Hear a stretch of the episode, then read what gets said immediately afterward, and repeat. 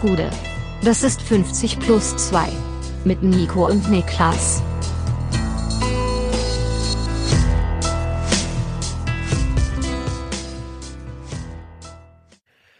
»50 plus 2 Bundesliga Rückblick. Der siebte Spieltag der Saison 2022-23 ist geschafft. Mein Name ist Nico Heimer und bei mir sitzt der Mann, der gestern den größten League der Videospielgeschichte durchgezogen hat, Niklas Levinson.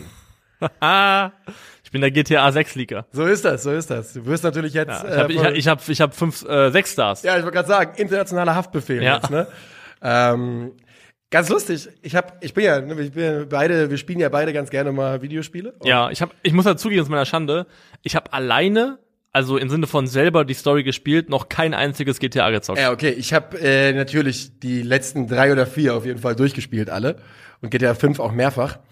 Und die haben GTA 6 jetzt so lange, haben die daraus Geheimniskrämerei etc. gemacht, dass mich dieser Leak gestern, der ja auch von einer veralteten Version scheinbar ist, eigentlich gar nicht so richtig interessiert hat. Das war nur für mich so die Bestätigung, ah ja, die arbeiten dran, wenigstens das wissen wir jetzt mal sicher. Und alles, sonst hat's mich gar nicht interessiert. Und ich hätte eigentlich gedacht, dass wenn GTA 6 Leak kommt, dass, dass die Welt stehen bleibt so ein bisschen und man sich sau freut, aber irgendwie hat's mir nichts gegeben. Also, mir auch nicht. Hauptsächlich, weil ich jetzt schon weiß, dass ich es höchstwahrscheinlich nicht spielen werde und mir das ganze Thema deswegen relativ egal Ja, ist. ja, okay. Also, holt mich nicht so wahnsinnig ab. Aber es ist anscheinend eine große Sache, weil das ja schon mit das, was du am wenigsten willst, ist als, Ja. ähm, als Videospielhersteller, oder? Ja, zumindest wird das so, wird das so formuliert natürlich, ne? Weil jetzt ist der Druck, gerade wenn du halt nichts vorher kommuniziert hast, erhöht das natürlich jetzt den Druck, dass du ein bisschen offiziell werden musst. Auf der anderen Seite, ich, es wird ja immer gesagt, wenn irgendwas geleakt wird, tun ja immer alle so, als wäre das die größte Katastrophe. Ich meine jetzt gerade bei so Mediengeschichten, Spiele, Filme, Musik, was auch immer. Ich habe eigentlich immer das Gefühl, dass das dem Hype wenig Abbruch tut und im Zweifel eher befeuert, so dass ich irgendwie Außer die Leaks sind halt scheiße. ja, ja, genau, wenn sie katastrophal sind. Und die gestern waren ja eigentlich nicht gut, aber ne, direkt mit der Einordnung, dass es eine lange Versi äh, ältere Version ist. Ich glaube eigentlich, also ich bin da fast eher auf der Meinung, äh, auf der Seite, dass ich sage, so richtig geschadet kann, so richtig schaden kann so ein League eigentlich nicht, glaube ich. Aber naja. Was ging am Wochenende bei dir? Ähm, ich habe, und das finde ich ein bisschen komisch, oder vielleicht ist es auch nur mein eigenes Ding, das ich so finde, aber ich bin eingeladen worden zu einem Geburtstag. Äh, Der ist noch in, nicht in ferner Zukunft, aber der ist äh, erst in ein paar Wochen. Also äh, auch nicht im Monat Oktober, er ist Anfang des Monats November, dieser Geburtstag. Und äh, eingeladen worden von einer sehr guten Freundin von mir, die eigentlich selber, glaube ich, anderthalb oder zwei Wochen vorher Geburtstag hat, aber ihren Geburtstag eben erst dann feiert. Jetzt fällt aber der Tag, an dem sie ihren Geburtstag feiert, Ah.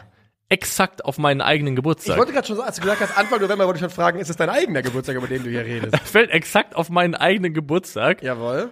Und ich finde das irgendwie die Vorstellung, An dass deinem Geburtstag Ehren zu feiern. Das finde ich per se gar nicht so schlimm, aber die Vorstellung, dass ich auf, den- auf den Geburtstag gehe und da quasi so als Geburtstagskind in Disguise rumlaufe, finde ich irgendwie ein bisschen weird.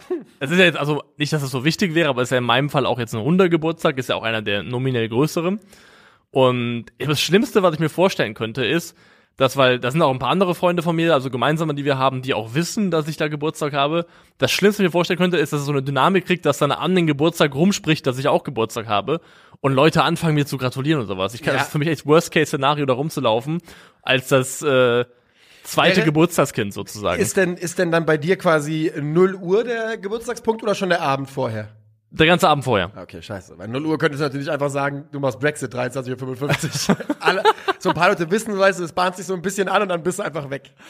Ich habe auch per se Bock auf den Geburtstag, also da, so ist es gar nicht und ich ähm, werde auch hingehen, denke ich. Aber ich glaube, ich werde, werde ihr abbringen, dass sie mir hoch und heilig versprechen muss, vielleicht auch vertragsklausuliert festgehalten, Dass es nicht erzählt wird. dass nicht gesagt werden darf, ich habe da Geburtstag. Ja, das Weil stimmt ich auch. möchte das nicht. Ich Nee, finde, das- das, ist eine Horrorvorstellung ja, dann werden nämlich die ganzen Leute, die du noch nicht kennst, werden alle äh, auf dich zukommen und dir gratulieren. Vielleicht äh, müssen Und sich das gleichzeitig versuchen. denken, was ist das für ein Loser, der an seinem Geburtstag auf einem anderen Geburtstag ist. Also, Vielleicht auch richtig. das ist halt, gehört mit dazu, glaube ich. ja, ja, verstehe ich, verstehe ich. Vor Ist allem muss ich sagen, ich habe halt selber, also meinen eigenen Geburtstag richtig gefeiert, ist super lange her. Äh, da Also war, war Kindergeburtstag, als ich meinen letzten Geburtstag richtig gefeiert habe. Bei mir auch. Ich feiere einfach nicht. ohne Scheiß, ich habe irgendwie so mit äh, 15 oder sowas oder vorher schon habe ich aufgehört, so richtig mit Freunde einladen, groß zu feiern. Dann war es meistens so, dass meine Eltern mich gezwungen haben, ein bisschen was zu machen mit denen und mit so Familie und sowas. Ja, ja, da gab es genau. irgendwie so einen Tag, an dem halt Leute kamen, Geschenke gegeben haben und es gab Kuchen. Aber so, dass ich richtig gefeiert hat, das gab es echt äh, lange, lange nicht mehr. ja. Hast du so einen Favorite Kindergeburtstag, so vom Arschetyp her? Ich hatte ja schon mal, vielleicht ich habe es noch nicht erzählt, das kann ich noch mal erzählen, aber du weißt es eigentlich schon. Ich, meine Eltern, ähm, im Haus meiner Eltern gab es vom Vorbesitzer Stimmt, der Pool. im Keller einen, einen Swimmingpool, der so 10 Meter lang und so 4 Meter breit war. Und da war relativ früh schon kein Wasser mehr drin, weil es einfach natürlich absurd teuer ist, da 33.000 Kubikliter Wasser zu beheizen. Und weil wir alles auch nicht benutzt haben. Und man hat gesagt, ich spinne doch nicht und heiz da unten eine fucking achte Welt mehr, damit ihr einmal im Monat hier schwimmen geht. Demnach war kein Wasser mehr drin und ich hatte darüber so ein bisschen freie Verfügung und habe da Teppiche reingelegt und kleine Plastiktore reingestellt und habe da meine Geburtstage mit vier, fünf Kumpels die ganze Nacht verbracht immer, weil es war im Keller, meine Eltern konnten nichts hören und wir haben da eins gegen eins äh, Fußball gespielt. Und das war wirklich. Ja, das ist alle schon meine Kumpels überragend. haben auch immer gesagt, das ist der beste Geburtstag, den man so haben kann. Es hat Es schon ist auch überragend, ja. Ich musste nur dran denken, dass es so, also Kindergeburtstag ist ja so, kann, kann ja make or break you, ne? Also es kann ja auch Ich echt, habe immer glaube ich. geheult früh. Früher als Kind. Ja? Immer geheult an meinem eigenen Geburtstag. Immer. Gab's ja immer so. Diese Kinder gab's ja immer. Ja, ja. Ich war eins von denen, die geheult haben. Die, weil, weil in ihrem Kopf der eigene Geburtstag der Tag war, an dem man ausnahmslos immer seinen Willen kriegen muss. Genau, der große Star ist. Der große Star ist und wenn die Rechnung dann nicht ganz aufgeht, dann sind die Tränen früh da. Ja, das war ich 100 Prozent. Aber es gab auch so andere, weil das ist ja auch so, also das war jetzt lange, lange her, da waren wir unter, waren wir einstellige Anzahl an Jahren alt. Ähm, Kinder, die Geburtstag feiern, die aus irgendwelchen Gründen, und die sind ja meistens nicht fair, weil Kinder einfach oft auch sehr, sehr unfair sind in ihrer Art und Weise miteinander umzugehen, äh, die Kinder nicht so beliebt waren. Die aber trotzdem Geburtstag gefeiert haben und dann Leute eingeladen haben, wo man sich schon strecken müsste, um zu sagen, das sind meine Freunde. ja, ja. Mhm. Und ich hatte, es gab einen Geburtstag von so einem Mädchen, da wurden nachher Wettrennen gemacht auf diesem Geburtstag auf der Straße. Sowas weiß ich, 50 Meter oder sowas, äh, immer Person A gegen Person B. Okay. Und die ist gelaufen gegen ein anderes Mädel und äh, ich, ich sag jetzt mal, die hieß äh, Janina, das Mädchen. So, so hieß sie nicht, aber ich musste sie ja so ein bisschen schützen. Ja. Ähm, und Janina ist gelaufen gegen ein anderes Mädchen, also als Geburtstagskind. Und ich weiß nicht, wir standen alle daneben und haben wirklich skandiert vor und während diesem Wettrennen, Janina Bu stinkt nach Schuh. Nein! An ihrem eigenen Geburtstag. Oh nein. Und das ist heute denke ich daran und es Oh läuft mir echt so ein. Schauer den Rücken runter. Oh. Weil wir, wir waren sieben oder acht Jahre alt, also allerhöchstens, also Ja, ja, ja, klar, bedingt, klar. bedingt zurechnungsfähig. Aber trotzdem, wenn ich daran denke, dass es an ihrem eigenen Geburtstag Janina. sie im Wettrennen ausgebuht worden ist, das ist schlimm, ey. 50% Chance, dass ich Janina gerade auf dem Weg hierher gesehen habe, denn folgendes ist passiert. Und ich konnte so sehr mit dieser Frau mitfühlen, weil das ist eine Sache, die mir genauso passieren könnte. Ähm, ich, bin- ich komme im Auto und ähm, ich muss unter einer Brücke durchfahren. Und da ist so ein bisschen ein Verkehrsnadelöhr, denn da kommt von der Seite kommen Busse auf diese Straße zu. Und in der Situation, in der ich stand, ich stand an der Ampel, fahre also auf diese Brücke zu. Unter der Brücke, direkt davor, kommt ein Bus quer in die Straße reingefahren und kann aber nicht weiter einbiegen, weil ein LKW ihn blockiert. Ja. So ein Mini-LKW, so ein Mitsubishi Fuso, so ein kleines Ding. Und da sitzt eine Frau drin. Und ich bin ja noch am Anfahren dahin und denke mir schon so, hä? Also, das, warum bewegt sich da eigentlich nichts? Und höre auch schon so ein bisschen hupen. Ich muss ehrlicherweise gestehen, dass ich relativ laut Musik an hatte, deswegen nicht so richtig viel gehört. Und denk so, boah, seltsam, ja, nervig. Dann fahre ich quasi davor und stehe jetzt auf der, auf der einen Seite von diesem LKW und alle anderen Autos bewegen sich und der LKW bleibt stehen. Und ich sehe, ich gucke in dieses Führerhaus und ich sehe die blanke Panik im Gesicht der Fahrerin. Ähm, so, weißt du, die ist da so am, macht irgendwie, kriegt den Motor eindeutig nicht wieder an. Und ich schwöre, das würde mir auch passieren. In der Sekunde, wo ich Druck habe, irgendwas blockiere und viele Autos hupen, würde ich auch einen Schlüssel nicht mehr drehen Ja. können. Das, das bin auf jeden Fall ich. Sie schafft es und ich denke so, ja gut, war jetzt nicht so dramatisch, hinter mir drei, vier Autos und der Bus mussten halt warten Und wirkt ab. fährt der Bus weg und hinter dem Bus sehe ich ja erst jetzt die Straße. Und da steht, bis zum Ende der Straße, dass ich nicht mehr sehen kann, stehen einfach nur Autos und Hupen. Und ich weiß nicht, wie lange die da Also, du meinst, das war ein minutenlanger Prozess, der sich da, abgespielt also hat. wirklich fünf, sechs, sieben Minuten lang muss sie das Ding blockiert haben. Die hat mir so unendlich leid getan, diese Frau. Also äh, viel Kraft an Sie an diesem Montagmorgen. wirklich. Ich, könnte, ich, würde, ich würde nach Hause fahren, mich wieder ins Bett legen und sagen, ja, war's. Das, Das, das war's für diese Woche erstmal vorbei. Also sollte nicht sein, ich hab's versucht. gelber Schein, Dr. Holiday, ich brauche erstmal Pause. Ähm, So, Fußball. ja, Fre- Fußball. Freitagabend. Mainz gegen Hertha. Mainz empfängt Hertha BSC, das Spiel endet 1 zu 1. Ähm, und ja, es ist natürlich so ein bisschen ein Spiel des Wiedersehens. Sandro Schwarz, Boetius kehren zurück, Suat Serdar nicht, der ähm, ist außen vor. Und ähm, es ist auch ein bisschen Tale of Two Halves, denn in der ersten Halbzeit spielt Hertha BSC einen sehr, sehr ordentlichen Ball. In der zweiten dann doch eher die Mainzer, die am Drücker sind. Ja, wobei die Mainzer am Drücker auch eher bedeutet, dass sie einfach das Hackeball rausgeholt haben und gesagt haben, okay, wir gucken mal, auf welches Level wir euch runtergezogen kriegen. Ja. Weil Da wurde die in der zweiten Halbzeit war von Fußball wirklich nicht mehr wahnsinnig viel zu sehen. Also die Foulstatistik aus der ersten Halbzeit war 4 zu 4. Ja. Also acht Fouls in der ersten Halbzeit und in der zweiten Halbzeit waren es dann 14 Fouls, ähm, acht von den Mainzern. Ja. Also die haben auf jeden Fall in der zweiten Halbzeit nochmal ordentlich einen draufgelegt und ja, das Spiel hässlich gemacht, muss man wirklich sagen. 12 zu 10 Fouls sind das am Ende, 22 gesamt. Hertha lässt sich darauf auch ein und das ist das, was auch Sandro Schwarz im äh, Postgame-Interview so ein bisschen bemängelt und sagt, ey, wir hatten die hier in der ersten, ersten Halbzeit ganz gut am Schlawittchen und das ist auch so und haben uns dann auf die ja, Treterei eingelassen und das ähm, ist tatsächlich ja auch nicht ganz unwahr, denn das war es in der zweiten Halbzeit, wie du schon gesagt hast. Hertha geht mit dem ersten richtig gefährlichen Ball aufs Tor in Führung und äh, ja, sehr gütiger mit, äh, Mithilfe von Leitsch, der die Flanke von Plattenhardt so ja, halbgar nach außen wegklärt und ähm, Ejuke flankt, findet Toussaint, der belohnt sich für seine starke Form mit dem 1 zu 0 per Kopf. 30 Minuten gespielt zu diesem Zeitpunkt und verdiente Führung für Hertha BSC. Definitiv. Also zu dem Zeitpunkt auf jeden Fall. Also Maxim Leitsch spielt bisher eine Saison, wo man Ja. fast, ähm, ja, ja, ist ein gutes Wort dafür, aber nee, wo ich sagen würde, er macht eigentlich über weite Strecken das Allermeiste gut und richtig, aber er hat wirklich in einer, bisher zumindest in der Häufigkeit Aussetzer, die zu gefährlichen Chancen oder sogar Gegentoren führen, wo es ein bisschen viel ist noch. Ja. Also, weil ich finde, die Ansätze sind da und er spielt das auch ordentlich und ich glaube auch, dass das perspektivisch für Mainz definitiv eine gute Verpflichtung war. Aber also wir haben jetzt, glaube ich, schon zwei oder drei Spiele gehabt, wo wir über ganz konkret über Fehler oder zumindest nicht optimal gelöste Aktionen von Maxim Leitsch gesprochen haben. Ja, die häufen sich definitiv ein wenig und ähm, äh, Trainer Bo Svensson hat ja auch nach dem Spiel gesagt, dass man einfach sagen muss, dass inhaltlich es diese erste Saisonphase von Mainz 05 enttäuschend war und das obwohl man ja auch wirklich auf gar keinen Fall sagen kann, dass die Mainzer schlecht gestartet sind, aber es wäre wirklich noch deutlich mehr drin gewesen, wenn man sich nicht immer wieder selbst ein Bein stellen würde. Man steht ja mit äh, elf Punkten aus sieben Spielen absolut im Mittelfeld und nicht ganz so schlecht ähm, da. In der ersten Halbzeit muss man aber auch mal sagen, lassen die Mainzer all das vermissen, wofür sie unter, äh, unter Bo Svensson eigentlich stehen. Kein Biss, wenig Intensität, schlampig und vor allem auch langsam im Umschaltspiel, wo ich mich frage, wo das herkommt, weil das hat man eigentlich seit Jahren nicht mehr gesehen.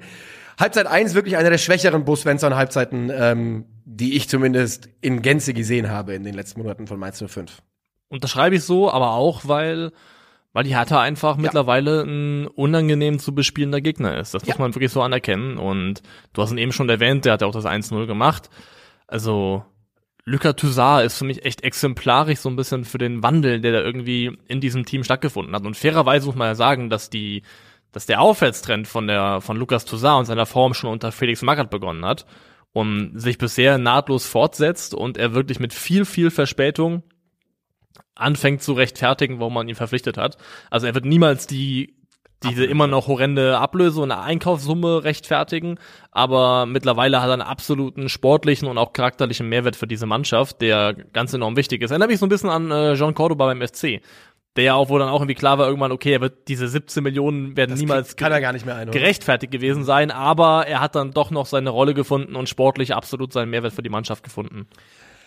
In Halbzeit 2 kommt dann mehr von den Mainzern. Es ähm, ändert sich ein bisschen was, auch die Ballbesitzstruktur. Die Mainzer jetzt mit deutlich über 60 Prozent und die Hertaner sind mit der Führung im Rücken zu passiv. Das muss man ihnen, glaube ich, vorwerfen in Halbzeit 2. Gemessen daran, was man in Halbzeit 1 gesehen hat, ähm, hätte man dieses Spiel anders in, gestalten können. Und es passiert dann irgendwie so, wie es äh, passieren muss. Anthony Kachi trifft in der 94. Minute aus spitzem Winkel zum Ausgleich. Und ähm, ja, die Hertaner sagen nach dem Spiel geschlossen, und das kann, glaube ich, jeder nachvollziehen, es fühlt sich an wie eine Niederlage. Natürlich, kann ich komplett verstehen. Also das wäre, glaube ich, bei jedem anderen genauso, weil ja, sie haben in der zweiten Halbzeit nicht so wahnsinnig gut gespielt, aber es ist jetzt auch nicht so, dass die Mainzer sich Großchance nach Großchance kreiert hätten. Also es sah ja wirklich danach aus, dass die Hatana, Hatana es zumindest hinkriegen, dieses 1 zu 0 ins Ziel zu retten und dann ja, auf so eine dann doch irgendwo auch vermeidbare Art und Weise so spät noch den Ausgleich zu schlucken, das tut schon extrem weh. Aber ja, das, das Fußballspielen, drei Schüsse aufs Tor gebracht oder zwei in der zweiten Halbzeit. Also du hast schon vollkommen recht. Das war nicht so, dass die da, die waren besser als Hertha, Ja. aber sie haben sie auch nicht äh, eingeschnürt oder so. gleichzeitig muss man sagen, äh, Total Shots Hertha BSC in der zweiten Halbzeit null. Ja, zero. Und das ist dann einfach ein bisschen wenig, bisschen wenig Entlastung auch. Du hast es schon angesprochen, 37% Ballbesitz nur die Hertha. Passquote von 56 Prozent, das heißt, die haben im Prinzip jeden zweiten Ball, ähm, jeder, jeder zweite Ball war weg. Im Vergleich zu über 70 in der ersten Ja, Halbzeit. also da merkt man einfach- auch, wie so eine körperliche Gangart ähm, dann auch irgendwann dich indirekt beeinflussen kann. Wenn du immer Angst hast, dass du bei jedem Ball richtig einen auf die Füße bekommst und meinst, ist ja aggressiv aus der Halbzeit gekommen, Ja, beeinflusst sich das. Also du hast schon gesehen, dass, dass Hertha definitiv ein klares Spiel von zwei Halbzeiten abgeliefert hat. Aber ich glaube, wenn man ausblendet, dass dieser Ausgleich so spät gefallen ist und aus Hertha Sicht deswegen so ärgerlich war, dann ist das am Ende wahrscheinlich auch trotzdem ein, ein Ergebnis, das so in Ordnung geht. Hertha hat seit drei Spielen ungeschlagen jetzt, ne? Oder seit vier sogar? Nee, müsste das dritte gewesen sein jetzt. Das ähm, ist schon absolut in Ordnung und ich glaube, die Hertha kommt ja, gut, es, die Siege lassen ja so ein bisschen auf sich warten. Einer war es bis jetzt, ne? Ähm, Ja. Man ist demnach immer noch auf Platz 13, aber wirklich, die Hertha, die ich in den letzten zwei, drei Wochen gesehen habe, da mache ich mir keinerlei Sorgen, dass die ähm, ganz unten gegen den Abstieg spielen. Dafür ist da zu viel Qualität in der Offensive zu sehen. Gibt es auf jeden Fall gerade jetzt, stand jetzt in der Bundesliga mindestens drei Mannschaften, Easy. bei denen ich deutlich mehr Sorgen hätte. Und das ist schon mal, das konnte man lange nicht über Hertha BSC sagen, von daher ist das ein gutes Zeichen. Ja, äh, würde ich wohl auch sagen. Es passt natürlich dann äh, trotzdem irgendwie ins Bild der, der doch strugglenden Hertha, dass man das hinten raus noch abgibt. Aber das passiert allen. Und äh, das passiert jeder Mannschaft mal. Und insgesamt würde ich das als Hertha-Fan als ein weiteres, einen weiteren kleinen Lichtblick, einen kleinen Schritt in eine ordentliche Richtung äh, betrachten, glaube ich. Genau. Und jetzt haben wir Samstag.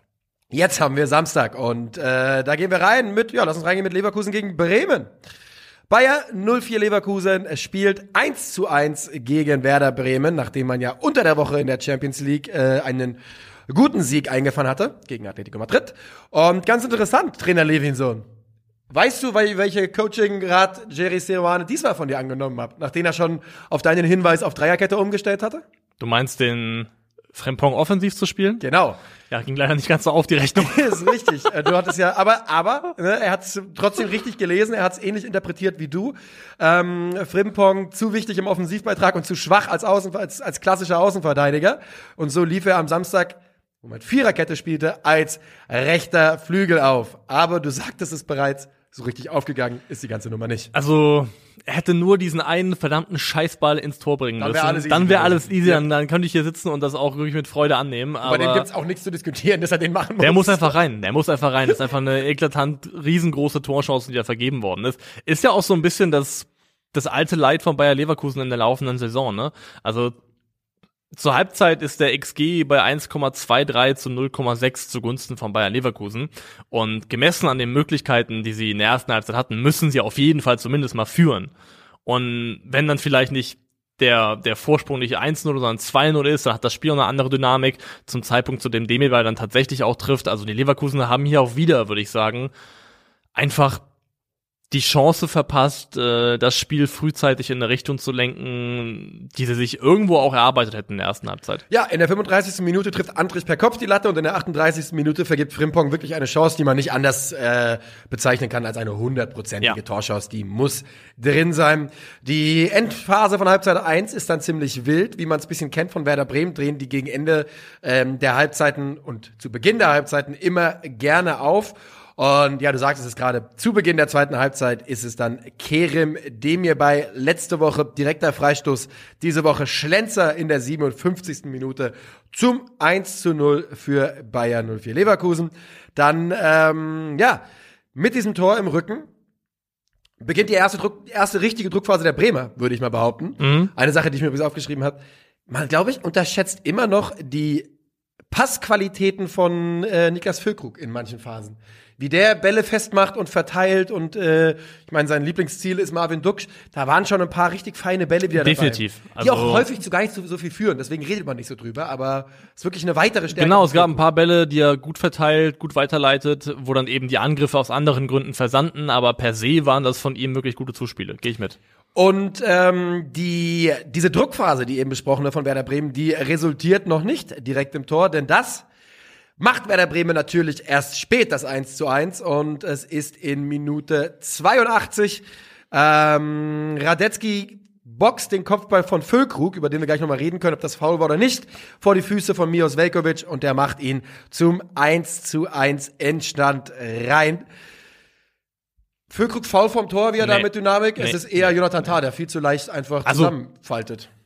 ich möchte da gar nicht Tar einen Vorwurf machen. Es gibt gewisse Situationen, in denen bist du als Verteidiger einfach, ja, der bist im Arsch. Ja, der Depp Weil von es, Dienst. der von Dienst, es gibt einfach gewisse Momente, die sind sauschwer zu verteidigen. Beispiel, wenn und Füllkrug mit drei wenn, wenn, wenn, wenn Monster wie Füllkrug da reingerauscht kommt und da mit so einer Wucht und Dynamik reinspringt, das zu verteidigen ist einfach auch eine super undankbare Aufgabe. Deswegen möchte ich gar nicht den Vorwurf in Richtung äh, Tar machen, sondern einfach aber trotzdem sagen, dass ich finde, dass das vom Zweikampfverhalten her in Ordnung war. Ja.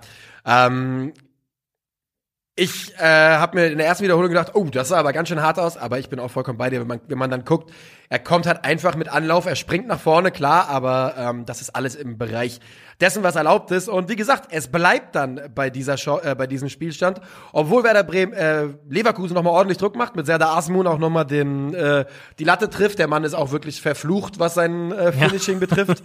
Kann man leider nicht anders sagen.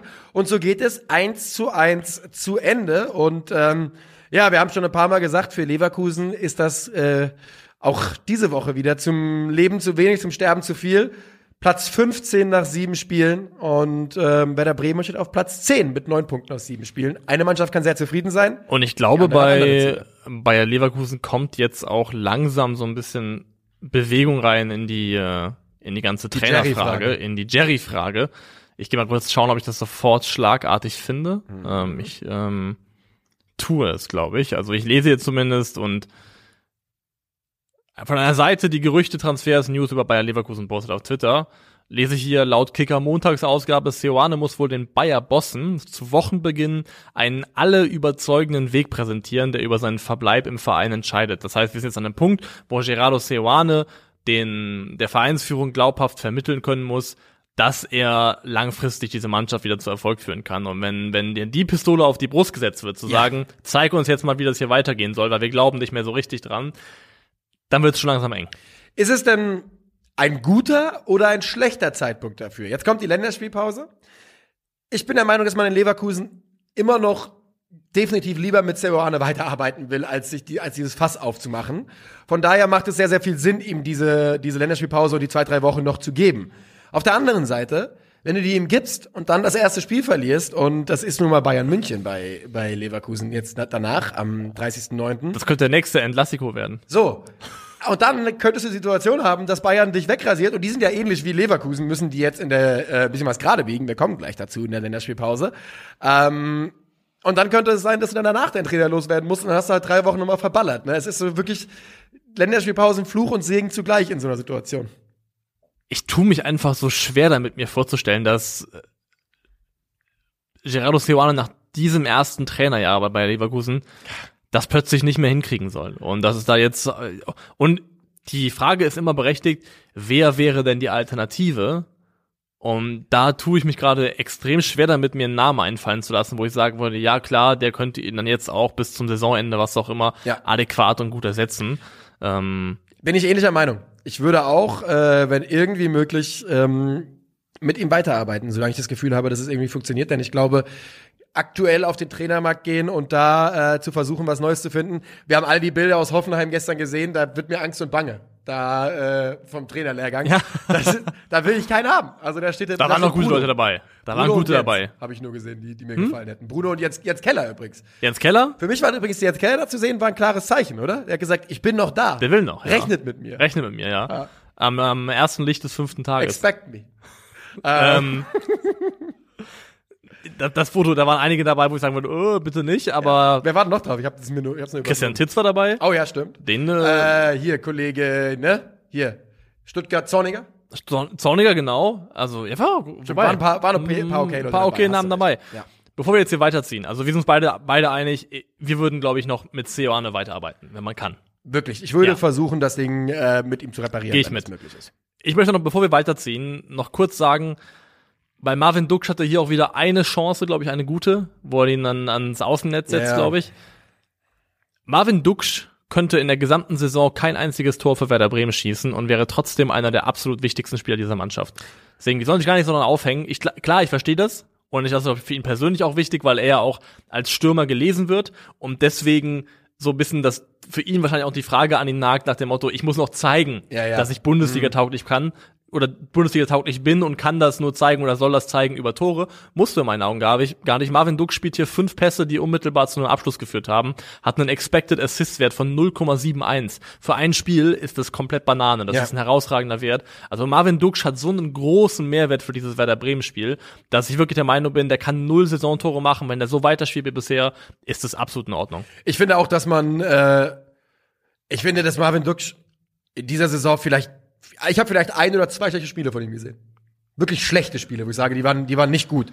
Und deswegen bin ich komplett bei dir. Ich finde, man sieht das ja in dieser Offensive, die Füllkrug-Duxch-Kombination. Man tut, glaube ich, sehr, sehr gut daran, ähm, an den festzuhalten. Und außerdem, du hast vollkommen recht, er könnte kein Tor schießen, das wäre nicht so wichtig. Ich bin absolut davon überzeugt, dass die Tore kommen werden bei Marvin Duxch. Ähm, Ein paar, denn- ja, ein paar werden kommen, ja. der, der, der macht keine 15 Tore oder sowas, aber das muss er auch einfach nicht machen. Äh, wenn Fülle wieder Tempo aufnimmt, ist es ja vollkommen egal. So geht das Spiel 1 zu 1 also aus und ähm, ich würde sagen, wir gehen weiter, oder? Jo. Dann äh, sind wir auch schon angekommen beim ewig jungen Klassiker Stuttgart gegen Eintracht Frankfurt. Stuttgart verliert zu Hause 1 zu 3 gegen, gegen die glorreiche Eintracht vom Main, die wieder an Fünferkette spielt, die wieder mit Hakoto Hasebe spielt und Stuttgart bleibt weiterhin Rolling back the years. Also es ist wirklich, ich habe es am Samstag zu euch gesagt, ne, jedes Jahr versuchen wir irgendwie auf Viererkette umzustellen und nach drei, vier Spielen sagen wir, ey, ey, ey, ey, Moment, zurück, alle Mann zurück, wir gehen wieder auf die Fünferkette und Makoto Hasebe wird wieder ein wichtiger Spieler. Und ich muss eine Sache sagen, ne? Hasebe fehlt die Athletik, Hasebe ähm, wird die Athletik nicht mehr wiederfinden, aber Makoto Hasebe tut dieser Abwehr unglaublich gut. Die Ruhe, die Abgekettet, die er bringt, das Selbstverständnis, das er einfach mitbringt, das ähm, tut auch in diesem hohen Alter der Mannschaft brutal gut. Klaas sehr, sehr ist wichtig. permanent. Ja, es ist, es ist tatsächlich so. Und weißt du, natürlich gibt es Situationen, in denen der Makoto Hasebe in der, in der Verteidigung Bauchschmerzen bringt. Das ist einfach so. Ne? Wenn, äh, wenn da die falschen Leute mit Tempo auf dich zukommen, dann hat Makoto Hasebe auf jeden Fall äh, Ja. 1000, 1000 Yards der. Dann sieht er aus wie äh, Robert De Niro im The Italien, also So. einen Typ verprügelt. Das ist halt dann einfach schwierig. Wie hieß er aber? Wie Irishman. Der Irishman, wie er da so drauf trifft. ja. ähm, so ist es, aber äh, Makoto Hasebe, ja, einfach wirklich Chapeau. Einfach ein riesen Chapeau vor dieser Leistung, vor dieser erneuten Leistung im hohen Alter. Und die Eintracht gewinnt 3 zu 1. Ähm, Aber bist du schon bei mir, dass es jetzt trotz 3 zu 1 wie kein per se das gutes wollte ich Spiel war? sagen. Das wollte ich nämlich gerade sagen. Ob das in der Höhe in Ordnung ist, darüber müssen andere reden. Was aber stehen bleibt, ist Eintracht Frankfurt hat die drittbeste Offensive der Liga. Das kann man mal festhalten. Ja, 14 Tore sind nicht so wenig, ne? Ja, ja, stimmt. Aber man hat auch 13 kassiert, ne? also du hast natürlich vollkommen recht. Der, ähm, für mich ist das ein Duell, wo, wenn es am Ende 1-1 ausgeht, können wir uns auch nicht beschweren. Ähm, ich würde nicht sagen, dass Stuttgart überlegen war, aber ich würde auch auf gar keinen Fall sagen, dass die Eintracht deutlich überlegen war. Und die Ähm, Art der Tore, also schon glücklich auch. Auf jeden Fall, auf jeden Fall. Was mir sehr gut gefallen hat, ist die, ähm, ist Ansgar Knauf auf links. Das funktioniert tatsächlich sehr gut. Aber jetzt reden wir erstmal darüber, natürlich das 1 zu 0, Freistoß von Daichi Kamada, äh, wird von Müller, der dann nicht gut aussieht, in die Mitte abgefaustet äh, und Sebastian Rode schädelt den einen aus fünf, sechs Metern. Ja, erstes Mal, dass Müller in diesem Spiel nicht so richtig gut aussieht. Und es zieht sich leider so ein bisschen durch dann, denn ähm, auch beim zweiten Tor, dem direkten Freistoß, der noch abgefälscht wird von Kamada, da sagt der Zusammenfassungskommentator von Sky oder so, und was auch immer, dass Florian Müller keine Abwehrchance hätte. Da gehe ich aber komplett dagegen. Wenn du getunnelt wirst von einem Freistoß, selbst wenn du auf dem falschen Fuß erwischt wirst, hast du eine Chance, da irgendwas zu machen. Also gehe ich nicht mit. Also eine grundsätzliche Chance ja, weil der Ball ist ja offensichtlich in der Nähe deines Körpers und wenn Durch dann, deine Beine, ja. Ja, dann, dann bist du auch in der, in der Reichweite, um ihn abzuwehren.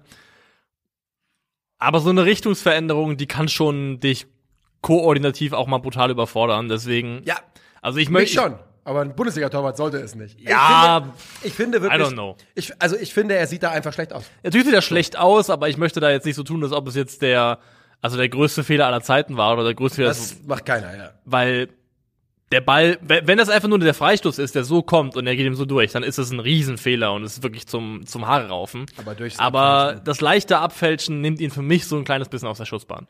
Ja, das ist in Ordnung für mich. Ähm, ich sage aber, wie gesagt, er sieht da einfach nicht so richtig gut aus. Der Ex-Mainzer. Wie warst du äh, früher im Matheunterricht? Katastrophe. Ja? Oh ja, ja, ich bin doch, ich bin ja durch Mathe-Abi gefallen Stimmt, und ja, ich ja. bin wirklich, also ich meine es komplett ernst. Ich wurde in der siebten, achten Klasse bei Ma- Mathe abgehängt und habe mich nur durch Schirm, Scham und Melone durchgemogelt bis zum, bis zum Abitur.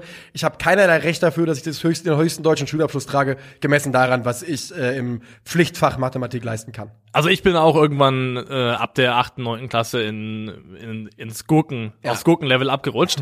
Aber einer meiner größten Erfolge im Leben, muss ich ja wirklich sagen, war ja einmal, dass ich im Mathematik-Leistungskurs Eckenkönig, ge- also ich war zu Besuch, zu Gast quasi sagen, im ne? Mathe-Leistungskurs als Grundkursler. Wirklich? Und bin dort Eckenkönig geworden. Das ist dieses Spiel, wo man in der Ecke steht Ja, ja. und dann Kopfrechenaufgaben kommen und dann muss man weiterziehen. Wer als erstes zurück in seine Ecke ist, gewinnt das Ding. Wahnsinn. Ähm, und deswegen die Frage an dich, was ist 579 durch 41? Weiß ich nicht.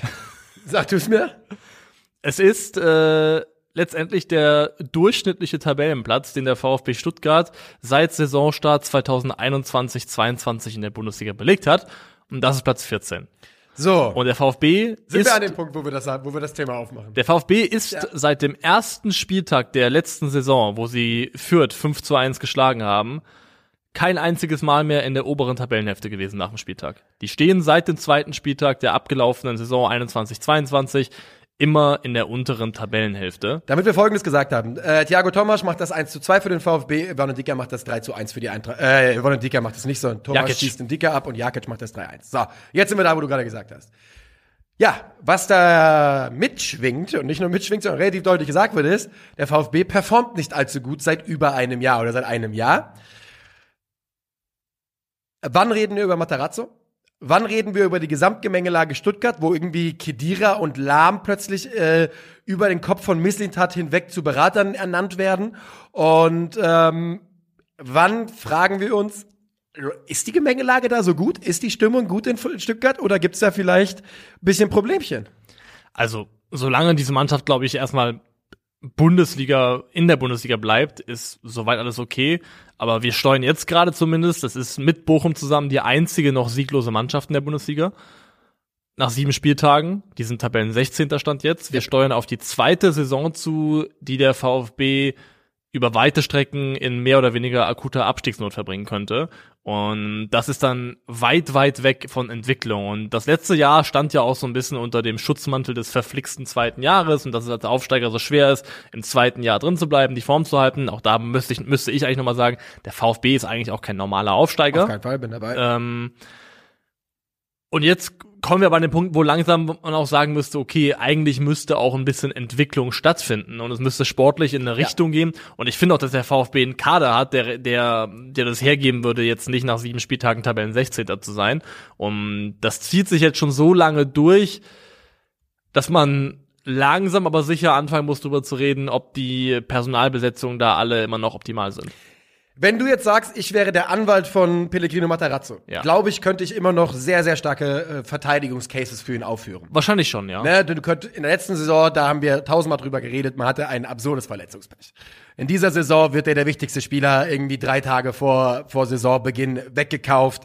Und ähm, dir fehlen ja auch immer noch Ja, Spieler. Grüße, Grüße aus Köln, ne? Also ja, ja, gut, aber ne, Köln ist echt mittlerweile meine meine Ja, da- die- meine mein äh, so mein Multi mein Multitool, Der was Standard, ich, ja, ja. der Standard, was ich rausziehen kann, und sagen, aber was ist denn mit Köln? Weil die Ja, haben ja. auch ihren Modest weggekauft bekommen. Köln ist gerade Neunter. Ja. Zwei Spiele gewonnen zumindest mal. Ich ähm, sage nur, man könnte sicherlich, weil du musst ja nicht überlegen, ne? Sascha Kalajdzic ist Stuttgarts Topscorer in dieser Bundesliga-Saison. Ja. So, ähm, das ist einfach so. Und ähm, man würde dafür bestimmt Gründe finden, aber ich bin derselben Meinung. Ich bin, ich sage nicht, dass wir jetzt hier, dass wir Pellegrino rausschneiden. Nein, nein, nein, nein, nein. Aber deswegen habe ich ja auch dieses Thema so aufgebaut, wie ich es aufgebaut habe. Irgendwas stimmt nicht in Stuttgart. Ich glaube, ich sage nicht, dass Werle der falsche Mann ist. Ich sage nicht, dass Missintat der falsche ist, auf gar keinen Fall. Und ich sage nicht, dass Pellegrino der, äh, der falsche Mann ist. Aber irgendwas in der Gesamtgemengelage Stuttgart, irgendwas da hat langsam keine Ausreden mehr. Wer oder was Ja. oder wie, kann ich nicht sagen. Aber die, Aus die Zeit der Ausreden sind vorbei. Und ähm, es muss jetzt was passieren. Wir schauen mal kurz nach, ich schau mal kurz nach, was das nächste Spiel vom VfB sein wird. Ich hatte es mir aufgeschrieben. Oh, sie spielen, das ist äh, Kellerduell Genau. in Wolfsburg. Genau. In Wolfsburg, das ist schon, könnte schon äh, für beide Mannschaften eine richtungsweisende Partie werden. Ja, das könnte es absolut. Es könnte auch wieder ein Entlastico sein. Also wir, wir haben auf jeden Fall einiges, wobei ich glaube, dass bei Matarazzo die Zeichen da noch nicht ganz so Nee, da sind wir noch weit von entfernt. stehen. Also, Ah, aber ich ja, weiß nicht, wie weit. Ah, gut, weit ist großes weit Wort, ist ein ja. großes Wort, ja, aber es ist schon so, deutet sich an, dass es einige Trainer gibt, die, Ja, der Kredit geht langsam flöten. ja, Zu Eintracht muss man sagen, ähm, nur damit wir das auch noch mal kurz abgehandelt haben, war keine überragende Leistung, war ein brutal wichtiger Sieg. Dass man solche Spiele gewinnt, ist auch wichtig und eine Entwicklung, die für die Mannschaft spricht. Und äh, viel mehr will habe ich eigentlich, müssen ja nicht jede Woche großen Eintracht-Talk machen. Ich finde Christian Jakic auf der rechten Flügelverteidigerposition wirklich überraschend erfrischend. Pellegrino hatte ihn so ein bisschen als Schwachstelle ausgemacht, beziehungsweise ich glaube, dass die Stuttgarter Offensivseite wegen äh, Sosa und äh, äh, Sasch, na, wobei Silas auf der anderen Seite, aber vor allem wegen Sosa eh immer über die Seite kommt. Und Jakic hat das ordentlich gemacht und ähm, ja, das war alles, was ich zur Eintracht zu sagen habe an, diesem, an dieser Stelle. Aber der VfB wird noch spannend. Also, wie gesagt, ne, dass auch da jetzt die Berater Kedira und Lahm sind und Missint hat davon nichts weiß, der ja um Vertragsverlängerung ringt, aber jetzt halt schon neue Mitarbeiter kommen. Insgesamt irgendwie seltsam, oder nicht? also ist eine Dynamik, die je nach weiterer sportlicher Entwicklung sehr schnell zu einem Pulverfass werden könnte. So Das fühlt es sich ich zumindest an. So, wir haben noch zwei Spiele aus der Konferenz. Ja. Und äh, das eine ist das Revierderby, das andere ist Bayern gegen oder Augsburg gegen Bayern. Und das machen wir auch als erstes, würde ich sagen. Alles klar. Augsburg schlägt den glorreichen FC Bayern aus München mit 1 zu 0. Wer Bayern schlägt in der Bundesliga, der hat das nie durch spielerische Dominanz getan. Der hat die Bayern nie über 90 Minuten dominiert und war auch im Zweifel nicht die bessere Mannschaft. Sehr selten, ja. Sehr selten. Das ist auch hier der Fall. Trotzdem verdient. Die Bayern, das klang ja jetzt schon damit mit, sind natürlich die bessere Mannschaft, haben natürlich mehr Torchancen. Ah, Mehr Torchancen haben sie schon trotzdem insgesamt. hat nicht den höheren XG am Ende Augsburg gehabt? Nein. Nee? Nee, nee, 1,95 zu 3,01.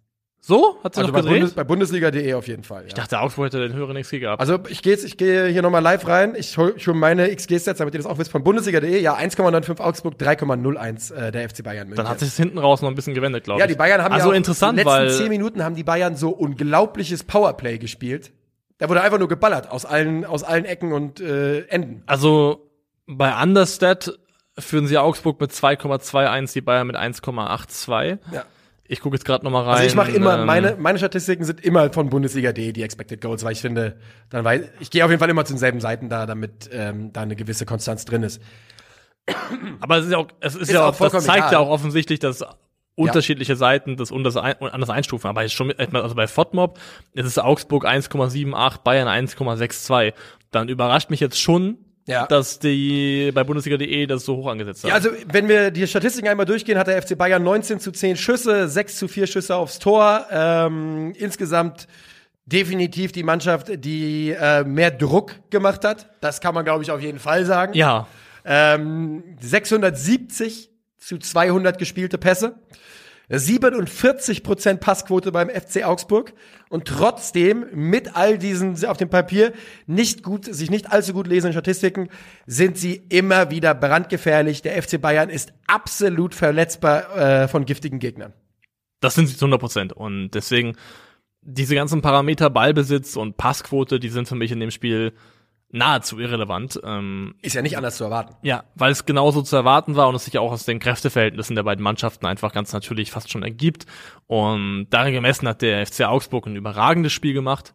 Und äh, der FC Bayern eben nicht, weil die Augsburger waren auch in den Zweikämpfen super präsent, giftig, haben wirklich gestört und auch mu also in den Momenten, die sie hatten, mutig nach vorne gespielt, sich was getraut und äh, da kristallisiert sich jetzt auch so ein bisschen eine Achse von Spielern raus, um die drumherum sich dieser Klassen halt auch tatsächlich realistisch gestalten könnte. Also Berisha, muss man jetzt schon sagen, eine Top-Verpflichtung hinten raus. Er, War auch irgendwie klar, finde ich. ja, also hat, je- zeigt jetzt schon seinen brutalen Mehrwert für diese Mannschaft. Iago ist ganz, ganz wichtig für den FCA, auch in diesem Spiel gewesen.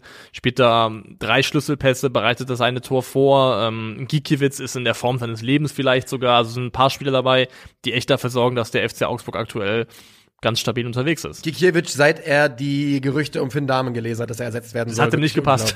Und ganz im Ernst, ähm, ohne dass wir das Thema nochmal aufmachen müssen, für mich macht der X, die, die, die Bundesliga D XG-Werte mit dem Blick auf wie die letzten zehn Minuten gelaufen sind einfach Sinn.